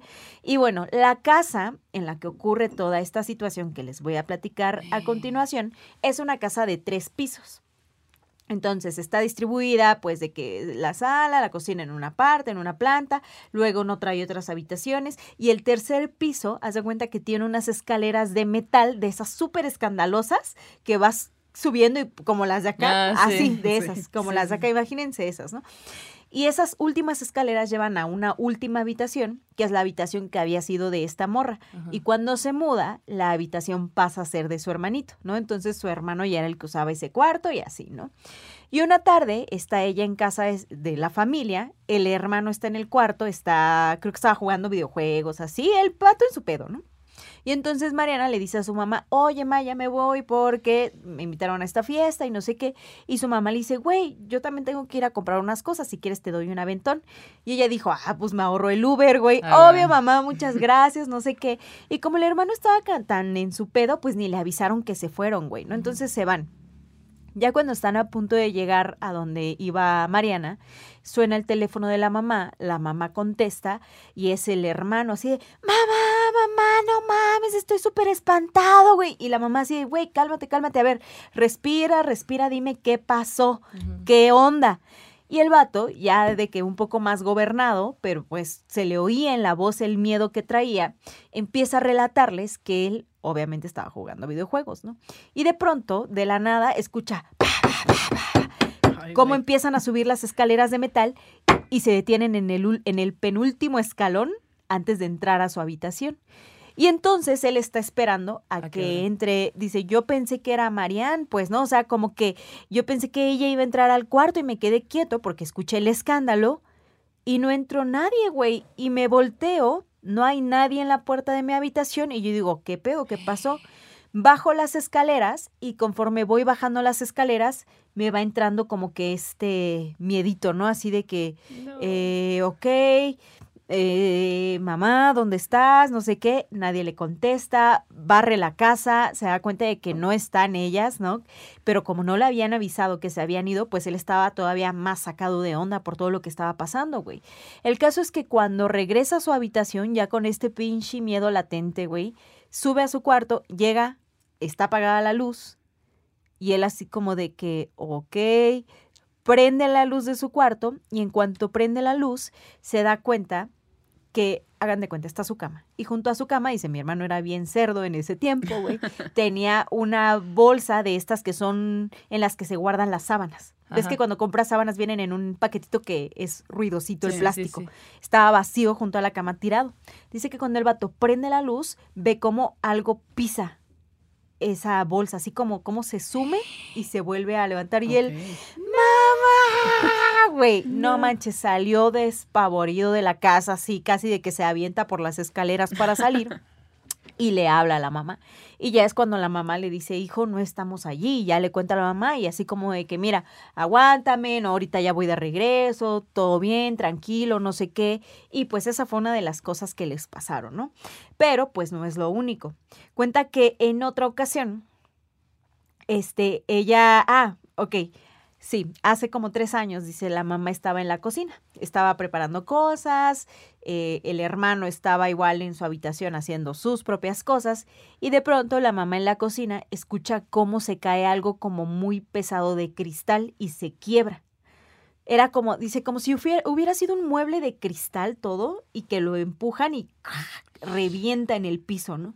Un ruido tan fuerte que la señora lo primero que piensa es que su hijo se lastimó en la habitación, ¿no? Entonces sale en chinga de la cocina, empieza a subir las escaleras y al mismo tiempo el hermano va bajando de su habitación porque el hermano piensa que la mamá se lastimó en la cocina. Se encuentran en las escaleras a la mitad y la mamá así de, hijo, ¿estás bien? ¿Todo bien? Y él, él así como de que, ma, yo estoy bien, o sea, yo escuché que a ti te pasó algo. Y ella, no, no, no, yo escuché el ruido en tu habitación. Y ellos, no, o sea, ok, entonces no pasó nada. No, pues al parecer no pasó nada. Ok, bueno, solo fue el susto, no sé qué. El chavo se regresa a su habitación, ella baja de nueva cuenta las escaleras y cuando va a entrar a la cocina se da cuenta de que hay un cuadro que ella tiene pegado en una pared por fuera de la cocina que está en el piso, que está como boca abajo. Y ella dice, ah, pues es esta cosa lo que se cayó y que se reventó, güey, ¿no? Y entonces la señora lo levanta con cuidado y ve que está entero el cuadro, o sea, que solo estaba en el piso como si alguien lo hubiera colocado en el piso, ¿no? Y ella así de qué pedo, güey, o sea, como que qué, quién fue, qué pasó. Incluso creo que preguntó a los vecinos si alguien había tenido una situación como esa, ¿no? De que se les había roto algo y los vecinos así de, no, o sea, acá no pasó nada, güey. Entonces, esa es otra de las experiencias. Y dice, cuando yo vivía en esa casa, Ajá. porque pues ya ahora ya es muchacha este, Independiente. independiente, ajá, Fuerte e adulta independiente. independiente. Entonces, cuando- independiente. Ajá, sin con lentes en mi gustos, depa. ¿no? Con lentes, bien presentes. sí, justo. Me encanta. No mames. Hay que hacer nuestro... Hagan su versión, por favor. Soy un adulto independiente, con lentes, bien presentes. Está chido, ¿no? Me gusta. Está Bueno, genial. Ok, el caso es que. Ah, uy, hay otra. Bueno, ellos tenían un perrito que se llamaba Black. No, cuando hay perritos. Ya, qué triste. Es güey. Sí, güey. Ah, Bueno, de hecho cuenta que Black se perdió y que no lo lograron encontrar. Oye. Ajá. Entonces, este, cuando se perdió el Black, pues la neta lo sufrieron mucho, pero poquito antes de que eso pasara, pues Black era muy protector del hermano. Muy, muy protector. Entonces, una vez, eh, dice, de hecho pasaba mucho que cuando los papás regañaban a su hermano, el Black se ponía entre los papás y su hermano para defender a su hermano. Ajá. Y de hecho muchas veces llegó como a soltar la mordida a los papás de que estaban regañándolo. Y dice, ni siquiera es que le estuvieran haciendo daño a mi hermano, solo le estaban llamando la atención, Ajá. pues, ¿no? Pero cuentan que era tan sobreprotector que hasta dormía con el hermano. Y una noche el hermano se levanta en la madrugada porque Black está gruñéndole a algo en la oscuridad.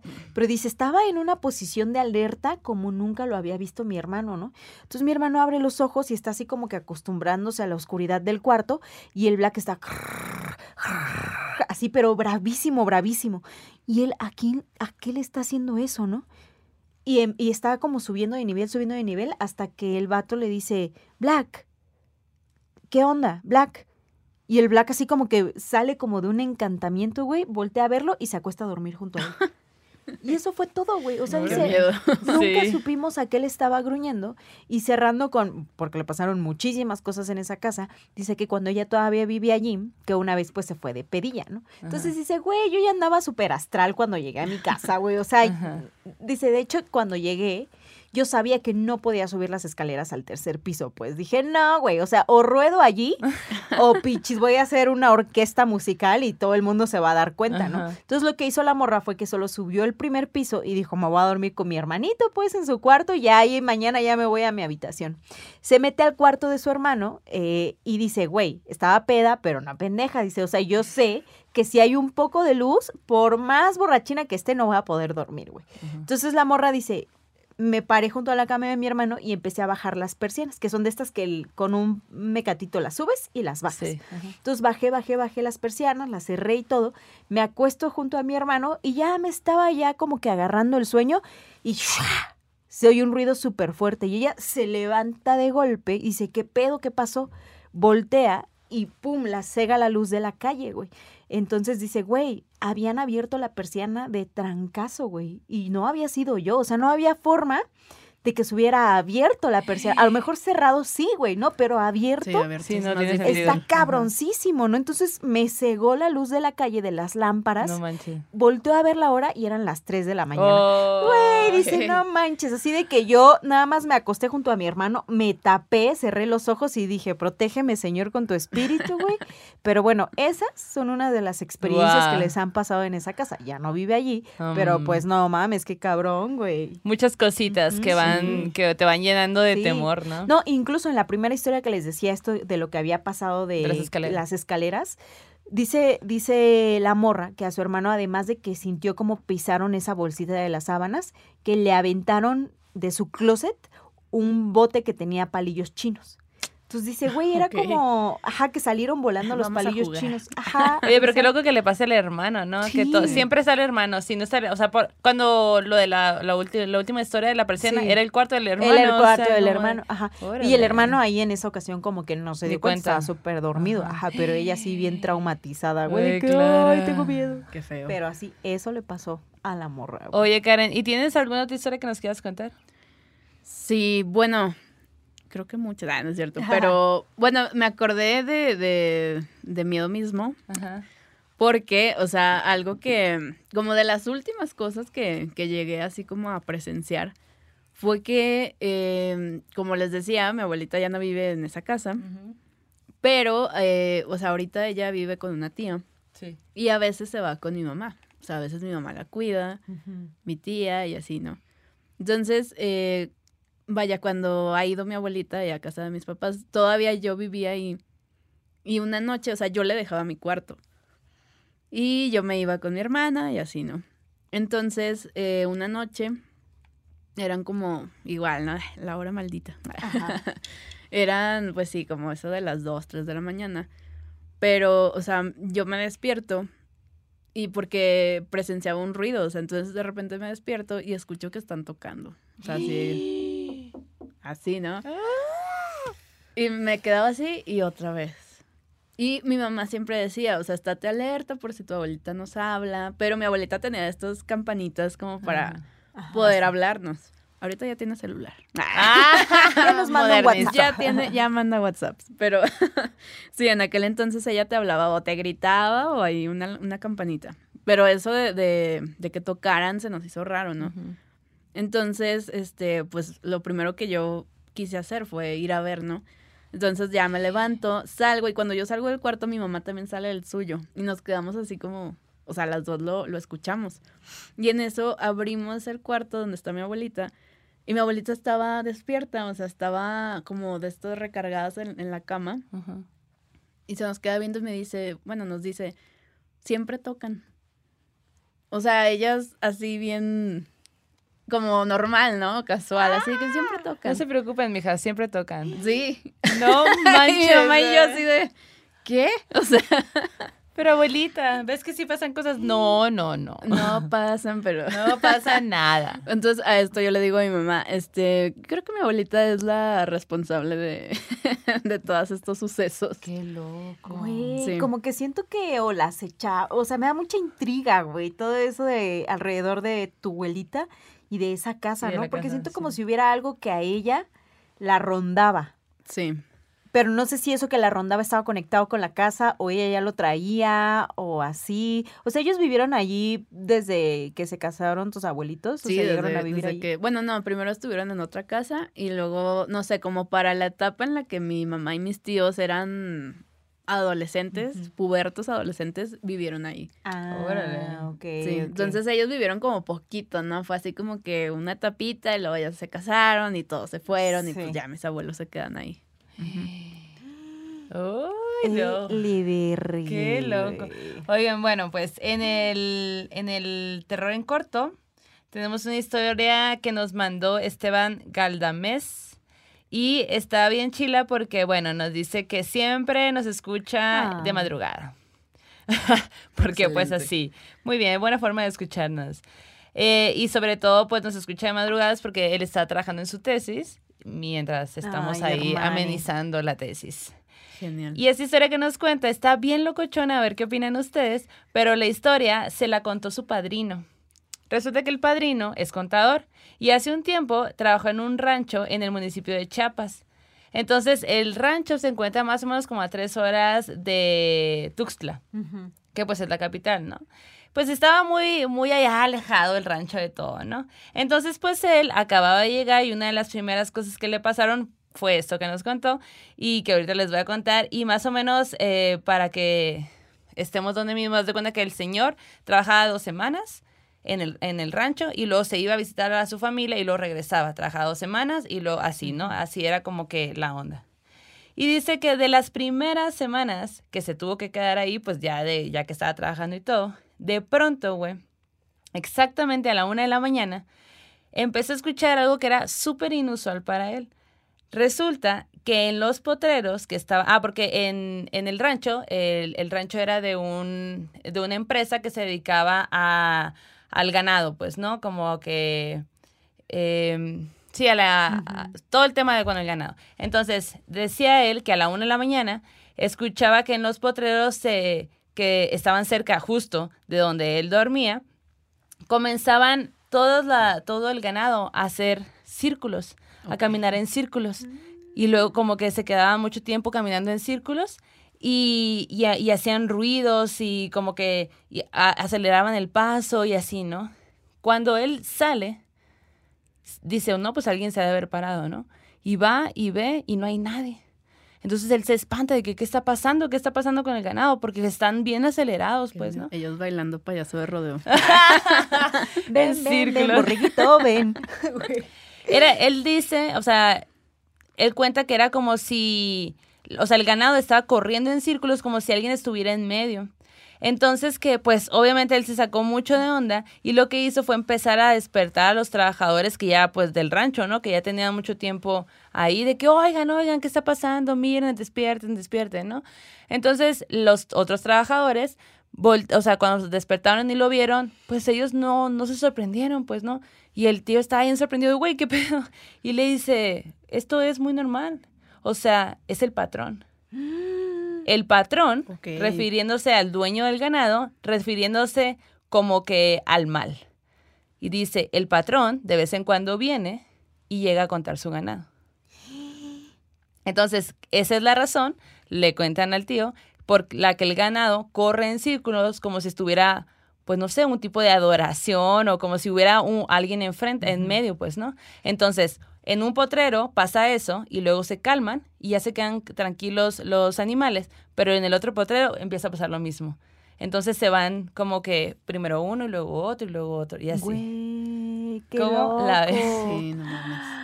Me pregunto si pasará eso en, En varios todos. establos o así. ¿Quién sabe? Hace poco ves que se viralizaron estos videos de borreguitos así como En que círculos, caminando en círculos. Ajá. Ajá. Y luego apenas, hace igual unos días, me mandaron un video en donde una morra está en la carretera, así como en una zona, punto en Estados Unidos. Está, hay campo alrededor de ella y hay vacas, así un montón de vacas. Pero de pronto como que la morra que va manejando se detiene y empieza a grabar a las vacas y dice, ¿ustedes ven algo extraño, güey? Y todas las vacas están como si estuvieran congeladas, güey. Como están paradas en hilera y no se mueven, no, pes- no nada, güey, no mueven sus patitas, nada, güey, no comen, nada, están así. Como ya. hipnotizadas. Ajá, ¿ustedes qué, qué pedo con eso, no? Aliens. Ajá, eh. yo, güey, serán No, reales, eso capaz sí que es pasas tu real, ¿eh? mano, así que... Eso sí es real. Güey, Qué no, ajá. loco. O no sé, ¿ustedes saben qué onda con cuando los animales tienen estas actitudes? Me pregunto también si será estrés, ¿no? O no sé, no sé, no sé. ¿Quién sabe? O puede que sí sea el maligno que llega a contar su ganado. Güey, me encanta esa teoría, la verdad, Sí, también, sí. ¿no? Es el jefe, Es el, je- el patrón del mal, güey. el patrón. ¿Cómo la ves? Ay, güey? no, ay, no, ay, no, ay, no, ay, no, ay, no, tengo miedo, tengo miedo. Oigan, y pasando al terror, al, al sueño macabro, fíjense que hay una historia, ay, ya se trabó mi teléfono.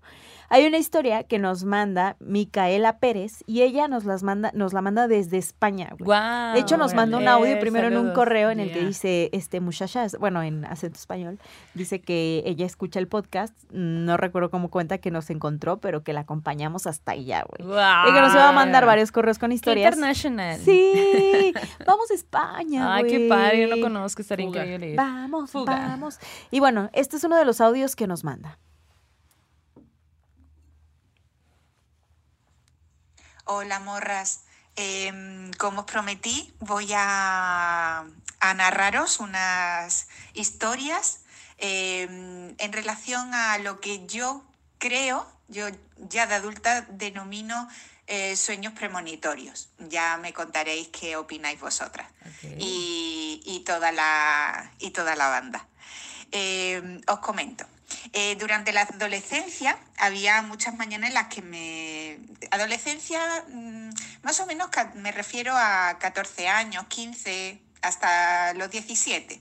Estaba en el instituto. Eh, había muchas mañanas en las que despertaba recordando perfectamente lo que había soñado y siempre tenía la sensación de que no eran sueños sin más, sino algo más profundo. De estas veces que te despiertas y dices, "Uf, esto ha sido muy real, Eh, esto no solo ha sido un sueño. Em, Recuerdo uno en especial. Estaba en una cocina muy grande, con unos azulejos, unos mosaicos muy peculiares, tipo vintage en color marrón.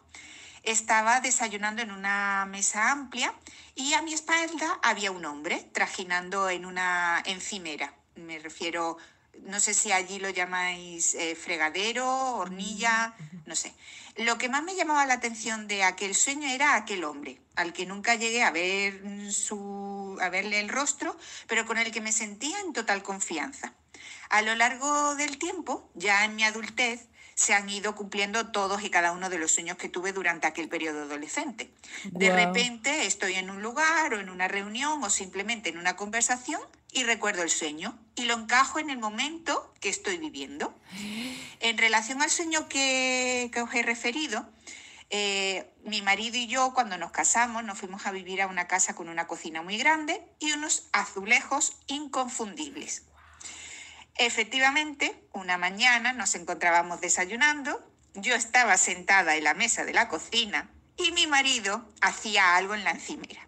El hombre con el que yo soñé aquella noche era él. Actualmente cuando despierto suelo recordar lo que he soñado, pero ya sí soy capaz de distinguir ese tipo de sueño que tras un tiempo se hace realidad. Eh, imaginaos lo que yo sentí.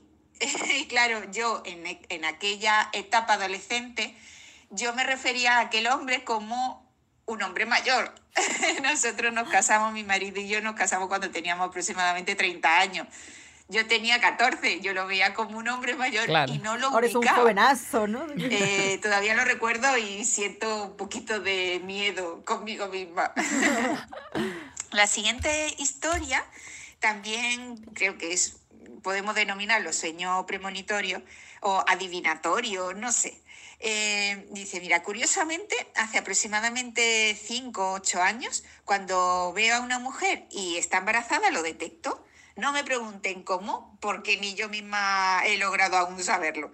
Me pasó con mis amigas cuando se quedaron embarazadas. Es más, cuando una de ellas estaba embarazada, pero aún no sabía qué sexo era, yo soñé con el bebé. Soñé con una niña, vi su carita y cuando nació y fuimos a conocerla, era la niña con la que yo soñé. Guau. Ay, todavía lo recuerdo y, y es que, oh, no, no sé, no sé qué le pasa a mi cabeza. Y por último, quiero compartiros otro sueño.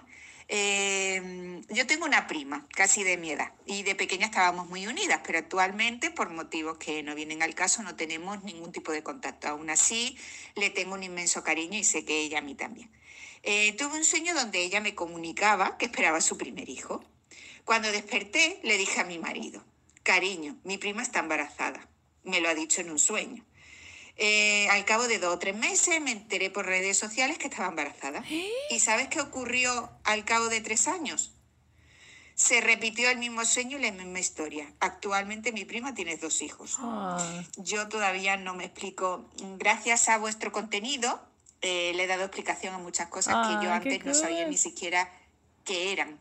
Así que, que nada, me siento muy feliz de poder compartir con vosotras estas historias. Gracias por el espacio y os mando un beso muy fuerte a las dos. Ay, me encantó Muchas todo. gracias. Qué bonito narra también Sí. Micaela, ¿no? Wow. Y aparte quedó, ¿no? O sea, Sí. qué loco poder ver y saber qué pedo. Sí, y nos mandó más cosas, pronto las iremos compartiendo también, pero muchas gracias hasta allá donde andas. Qué bonito saber que las historias le dan la vuelta al mundo, ¿no? De pronto, güey. Llegan a, tan- a lugares tan lejanos. Sí, exacto. Qué chido. Ay, oigan, bueno, eh, en este terror les quiero hablar de una morra, güey, que tiene una habilidad de crear atmósferas tétricas, místicas, mágicas. Y, güey, ya tenía muchas ganas de hablar de ella y es, pues, de las remedios. De las. Remedios Varo, que quiero decirles, para la gente que no lo sepa, Remedios Varo no se llama solamente Remedios Varo. Se llama María de los Remedios, Alicia Rodríguez, Varo y Uranga. Para que le dijeran la reme. La Reme. bueno, pues eh, yo creo que pues toda la bandita que le gusta el arte, que le gusta el surrealismo, pues tiene a Remedios como referencia y a la Carrington, ¿no? Porque pues una amistad bien bonita, ahorita les voy a platicar de eso. Pero bueno, pues la Remedios, una pintora, una escultora, una dibujante, genial. Genial, genial, genial. Más que todo, pues pintora, siempre fue más pintora. Eh, una, su obra, pues en óleo, acuarela, y pues un- sus pinturas están llenas de detalle, de texturas. Eh, y la obra está llena de elementos fantásticos, muchos elementos simbólicos, y justamente eso es la que pues lo hace única, ¿no? Este mundo de los sueños al, al que te lleva en sus cuadros, ¿no? ella justo crea estos, estas pinturas entre una mezcla de la realidad y los sueños. Entonces, eh, como que el tema de la magia, de la alquimia, pues, o sea, todo eso súper poético, súper mágico está relacionado a todo su trabajo. Y, bueno, pues ella es nacida en Angles, Girona, en 1908. Estudió, fíjate que muy interesante su vida porque mamá y papá, ¿no? Mamá matemática y su papá tenía mucho que ver como que con las cosas que sucedían en, en la ciudad. Entonces ella siempre estuvo como que muy enterada de todo lo que pasaba. Y ella estudió artes en la eh, Academia de San Fernando de Madrid porque su papá la, la, le dijo como, mi hija, ve, la alentó a que lo hiciera, pues, ¿no? Y es una de las primeras mujeres que estudiaron en ese, en, esa, en ese lugar, pues, ¿no? Oye, qué chido el papá también, ¿no? Sí, Porque sí. otros papás eran de, tú te casas. Ajá, ajá. Sí, sí, sí, o sea, en realidad, pues muy privilegiada en ese aspecto y sobre todo en ese tiempo, pues, ¿no? Entonces, bueno, ella estudia, eh, viaja, viaja mucho, se va a Barcelona, ahí conoce a Benjamín Peret y pues él es quien la introduce como que al surrealismo.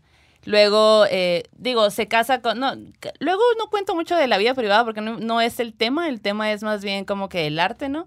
Entonces, bueno, eh, ella ya estaba casada antes, se divorcia y luego conoce este, a, a Peret y se casa con él, se van a París, se unen al grupo de surrealistas que pues estaba liderado por André Breton y, y ya, pues, ¿no?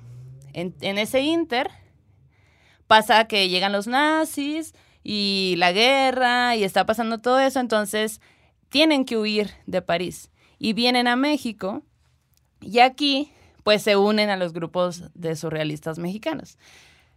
Em, ¿Qué más les puedo contar? Pues ella obviamente es una de las mujeres más eh, reconocidas del siglo XX. Y era bien brujilla también, ¿no? Súper. La más, güey, la neta. O sea, como que en su mundo onírico y mágico y todo, ¿no? Ella, el tema de la alquimia era algo que lo ten- la tenía muy presente porque justo su mamá, pues como buena matemática, también la, la- siempre la fue metiendo. Y ella no fue como tal. eh, nunca como que se dijo feminista, pues, ¿no? Pero su obra tiene mucha representación, o sea, muchos elementos de, del movimiento, ¿no? Por ejemplo, eh, en sus en sus cuadros pone siempre a mujeres como muy fuertes, eh, haciendo cosas que no estaban normalmente relacionadas con el rol de género, pues, ¿no? Como que, ah, pues una mujer tenía que estar en tal, en, estamos hablando de ese momento, eh, de ese tiempo en el, en el mundo, y ella, por ejemplo, tiene un cuadro que se llama Mujer saliendo del, psico, del psicoanálisis. Y haz de, haz de cuenta que está bien bonito ese cuadro porque eh, es una mujer que está como, tiene cargando una, es como si fuera la cabeza de un hombre, pero la está jalando y está a punto de tirarla como al caño, básicamente, ¿no? Entonces, lo que habla es así como de la liberación de, los, de, de esos estereotipos, de la opresión. Tiene otra, otro cuadro que se llama La creación de las aves y es una mujer que está creando vida a través de la alquimia, güey, algo que no, pues no veías en ese momento, ¿no? Sí. Entonces son esos elementos que, que la hacen bien, pues muy única, ¿no? Y ella, eh, aparte, eh, aparte era miembro de la Sociedad de Artistas Ibéricos, pero también era parte del grupo de logi, logicofobista. Y es fobia a la lógica. Yo no había leído sobre ellos, pero me parecieron bien, bien interesantes porque pues perseguían la síntesis del espiritualismo y el surrealismo. Entonces, junto en pintura. Entonces son ese tipo de, de artistas que buscan eso y lo y tratan de representarlo en su arte, ¿no? Luego les voy a hablar de, de este grupo. Me- tiene, o sea, es muy interesante, la neta.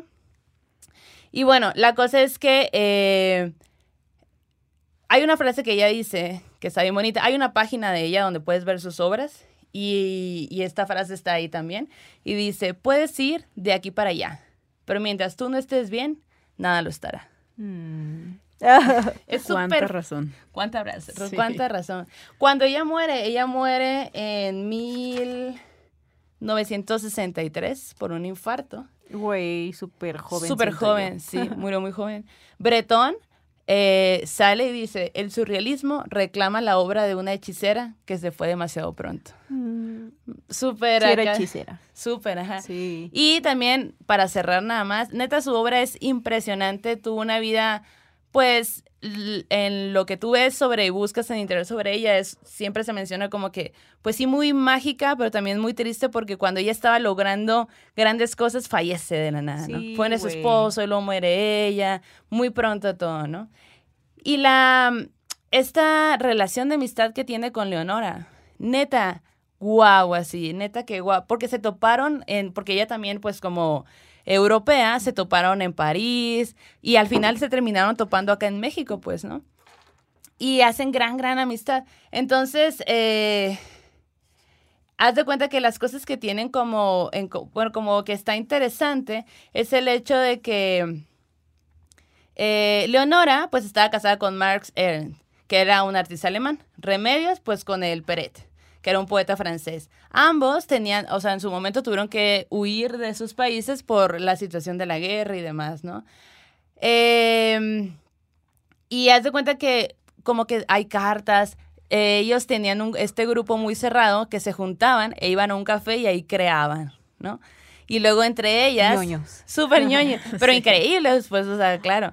Eh, entre ellas como que, ok, vamos a hacer tal cosa y se juntaban y, y creaban conceptos y luego ya cada quien la- lo representaban, ¿no? Que hay ahí luego como que la gente no distingue la obra de una con la obra de la otra, pero cuando las ves, dices Claro. claramente este es de ella y este es de la otra, ¿no? Nada más es el, quizá la idea de porque fueron muy cercanas, pues, Sí, ¿no? Lo que te decía de cuando fuimos a esta expo surrealista que estuvo en Bellas Artes, que de pronto dices, güey, como que la Leonora era de la toma más abierta y remedios de los de los eh, acercamientos, ¿no? De los interiores. Claro, las dos ah, como que abarcan ambas cosas, ¿no? Pero como que te daba esa impresión de pronto, ¿no? Que los detalles eran de las remedios, güey. Oye, y luego también eh, algo muy cool de ella es que, eh, bueno, ahora puedes ver arte de ella en un chingo de, de museos y todo.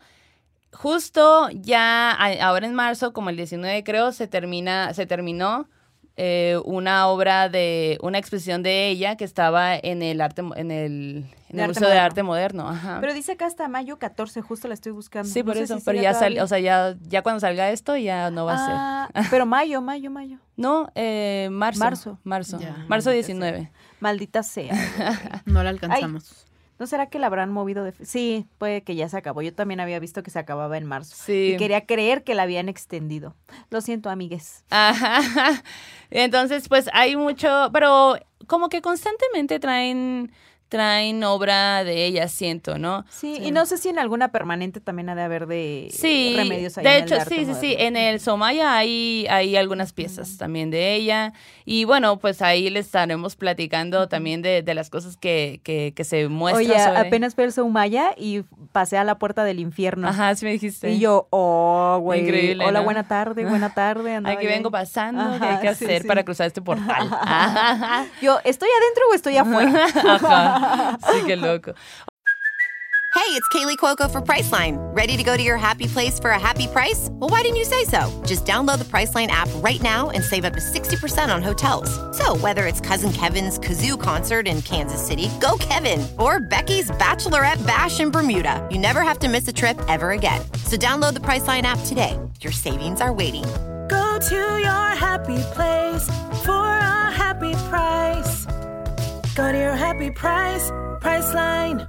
Oigan, pues así la vida de esta señorona, la neta, increíble. Yo les, les invito, les invitamos a que, pues a que vayan, a que exploren su, su obra, porque es increíble, neta, los detalles que mete, los detalles del detalle y sobre todo la filosofía que hay detrás de cada cuadro, pues, ¿no? Y la magia, ¿no? Como que un mundo como paralelo, ¿no? Súper paralelo. Y también tomar en cuenta los años, pues no había guerra y había un montón de artistas, un montón. Y todos estaban haciendo otras cosas, ¿no? Ella en su momento, de hecho, algo, algo que me ha parecido muy impresionante y es la, como que cosas que rescato mucho de hacer esta, esta sección de arte terror, es que la mayoría de los artistas eh, pasaron por su época de trabajar en publicidad. Ella trabajó mucho tiempo en publicidad. Entonces, eh, justo hay, hay artículos que dice, pues obviamente no era que fuera la más reconocida vendiendo cuadros, o sea, era muy buena en lo que hacía, pero al final pues vendía publicidad, hacía dibujos para marcas, la, la, la, y ahí se, se capitalizaba y luego ya podía ella ponerse a pintar lo que ella quería, pues, ¿no?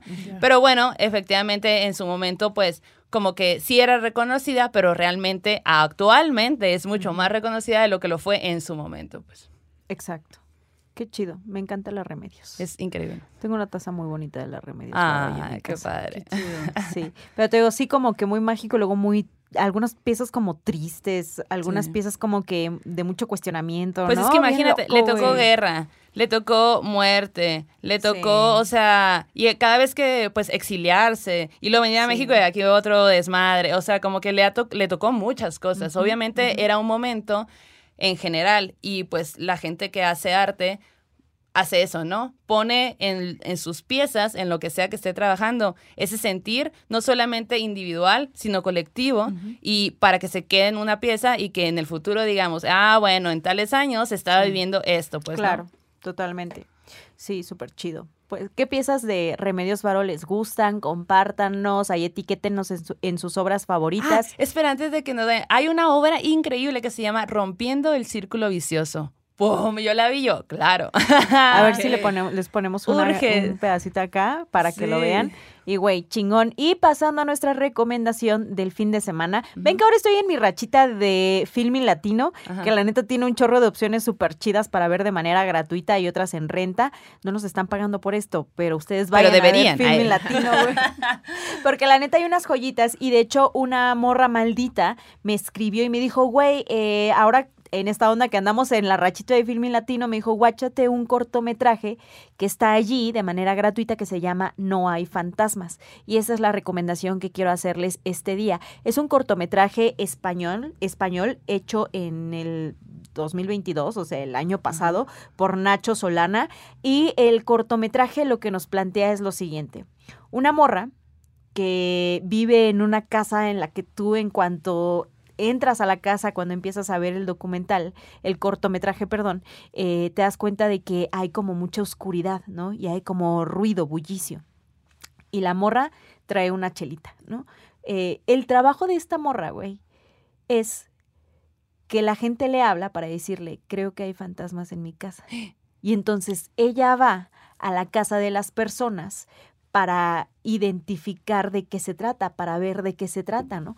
Pero esta morra tiene una explicación muy particular de qué es eso que nosotros decimos es un fantasma y que tiene que ver con todo esto que hemos platicado durante este programa, ¿no? O sea, estos ruidos, ¿no? Que de pronto se repiten, este que te toquen la puerta, ¿no? Esto que te hablen por la ventana con un idioma que no entiendes o que no comprendes, ¿no? Esto de que de pronto en el techo se oyen cosas, que se quiebran cosas, ¿no? Y la morra siempre para conectar con lo otro se toma una chelita. Ah, Porque dices que el, alcohol te ayuda a conectar con lo otro. Y me acordé de lo que nos dijo la Conchi. Dice, claro, incluso para las limpias ocupas el mezcal y Sí. todo, ¿no? Como que es por ahí un puente, ¿no? Todo con medida. Pero bueno, el caso es que eh, esta morra explica a la familia Qué cool. qué es ese ruido, por qué lo está escuchando y tiene una explicación que es muy interesante. Entonces yo les recomiendo que vayan a ver este cortometraje, 15 minutos dura, Ah, se cool. llama No hay fantasmas y está muy chido y también te da mucha nostalgia. Ah. Creo que también te, te hace así como de que, ay, te estruja el corazón, ¿no? Y te habla de las soledades, te habla de las memorias, te habla de esos ecos, ¿no? Que nos quedan de historias pasadas, ¿no? Entonces vayan a ver No hay fantasmas, díganos qué piensan y también qué otras recomendaciones tienen para poner en este podcast, qué otros arterrores. Sí, sí. Échenoslos porque luego ustedes son mucha luz, ¿no? Y que nos comparten cosas súper interesantes. Entonces vayan a verlo y nos dicen qué tal. Ay, Karen, pues, ¿qué onda? ¿Qué onda? Ha llegado la sigue? hora. ¿De ya aquí a dónde? que, de aquí a dónde. Pues mira, ahora ya es le- ya, ya, Ya, es ya legal, podemos ya es ya legal, ya, ya pues es vámonos hora. por una Podemos chelita. ir a la casa de tu abuela. Ay. Vámonos Una- de unas viaje. caguamas, unas caguamas en casa En de la casa de tu abuelita. abuela, güey, qué increíble. Muchas gracias por venir y contarnos sus historias. No, gracias a Oye. ustedes por invitarme. Se vienen cosas chidas este año, vas a andar eh, rolando por el, rodando por el país, haciendo pastelillos acá en Ciudad de México. por ¿dónde todos te- lados. Pues actualmente estoy aquí ya en Ciudad de México, Establecido y todo. ya establecida. Este, por ahí pueden encontrarme ahí en las redes. Y ¿Cómo te encuentras? Eh, bueno, mis redes de, de, de trabajo es este, en Instagram está como nel.pastel. Ajá. Igual en TikTok también ahí anda, creo que está como Nel Pastelería. Eh, igual mi Instagram personal es karen.migraine. Ok. Y pues ahí me encuentran. Ok. Oye, ¿y qué tiene que hacer la gente que te quiera mandar a hacer un pastel?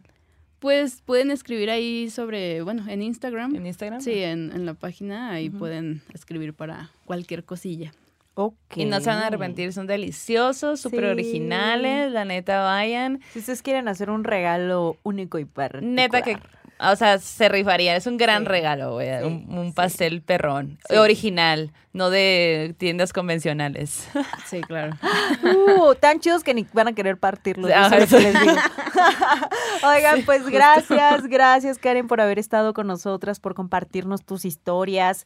Gracias a todos ustedes que están aquí cada semana. Suscríbanse, denle like antes de irse, porque luego vemos que no le andan dando like. Y ahí el Eric Mustaine anda diciendo, denle like si no les jalen las patas al rato. ¿A todos les encanta que les jalen las patas? Sí, les encanta porque no, Ah, le dan no like. le dan like. Ajá. No le dan like. Pues está bien, mira, es más contenido para nosotros porque vienen y nos cuentan Pues sus sí, historias. Está bien. exacto. O sea, ustedes Justo. tienen la brujería solos, ¿eh? Ustedes saben. Ustedes saben. Ustedes saben a qué se atienen. Pero bueno, ha llegado la hora de cerrar este círculo. Nos despedimos de todas las energías que estuvieron presentes en este podcast. Síganos en redes. Síganos en redes, arroba morras malditas, mándenos sus historias morra- a morrasmalditas arroba gmail.com. Ya está abierta la página de Morras Malditas, morrasmalditas.com. Allí pueden entrar, chismorrear de cosillas, comprar la merch, que ya vamos a estar chida. refiliando ahí constantemente, la Netflix. Eh, Güey, ahí vamos, ¿no? Ahí vamos Sí, ahí en vamos, el ahí camino. vamos, creciendo. vamos. Muy Morras bien. malditas somos y en el camino andamos. Ahí, ahí Punto andamos. com. Punto com. No, esa no es la página. Morrasmalditas.com es la página. y pues bueno, vayan con su diosa, con su dios, con sus santos, en su transporte de preferencia, que este aquelarre ha terminado. Hasta la próxima. ¿Quieres regalar más que flores este Día de las Madres? The Home Depot te da una idea. Pasa más tiempo con mamá plantando flores coloridas, con macetas y tierra de primera calidad para realzar su jardín. Así sentirá que es su día todos los días. Llévate tierra para macetas Bigoro por solo $8.97 y crece plantas fuertes y saludables dentro y fuera de casa. Recoge en tienda y sigue cultivando más momentos con mamá en The Home Depot. Haces más, logras más. Más detalles en homedepot.com diagonal delivery. Hey guys, it is Ryan. I'm not sure if you know this about me, but I'm a bit of a fun fanatic when I can. I like to work, but I like fun too. It's a thing. And now the truth is out there. I can tell you about my favorite place to have fun Chumba Casino. They have hundreds of social casino style games to choose from, with new games released each week. You can play for free anytime, anywhere. And each day brings a new chance to collect daily bonuses. So join me in the fun. Sign up now at chumbacasino.com. No purchase necessary. Group. Void were prohibited by law. See terms and conditions. 18 plus.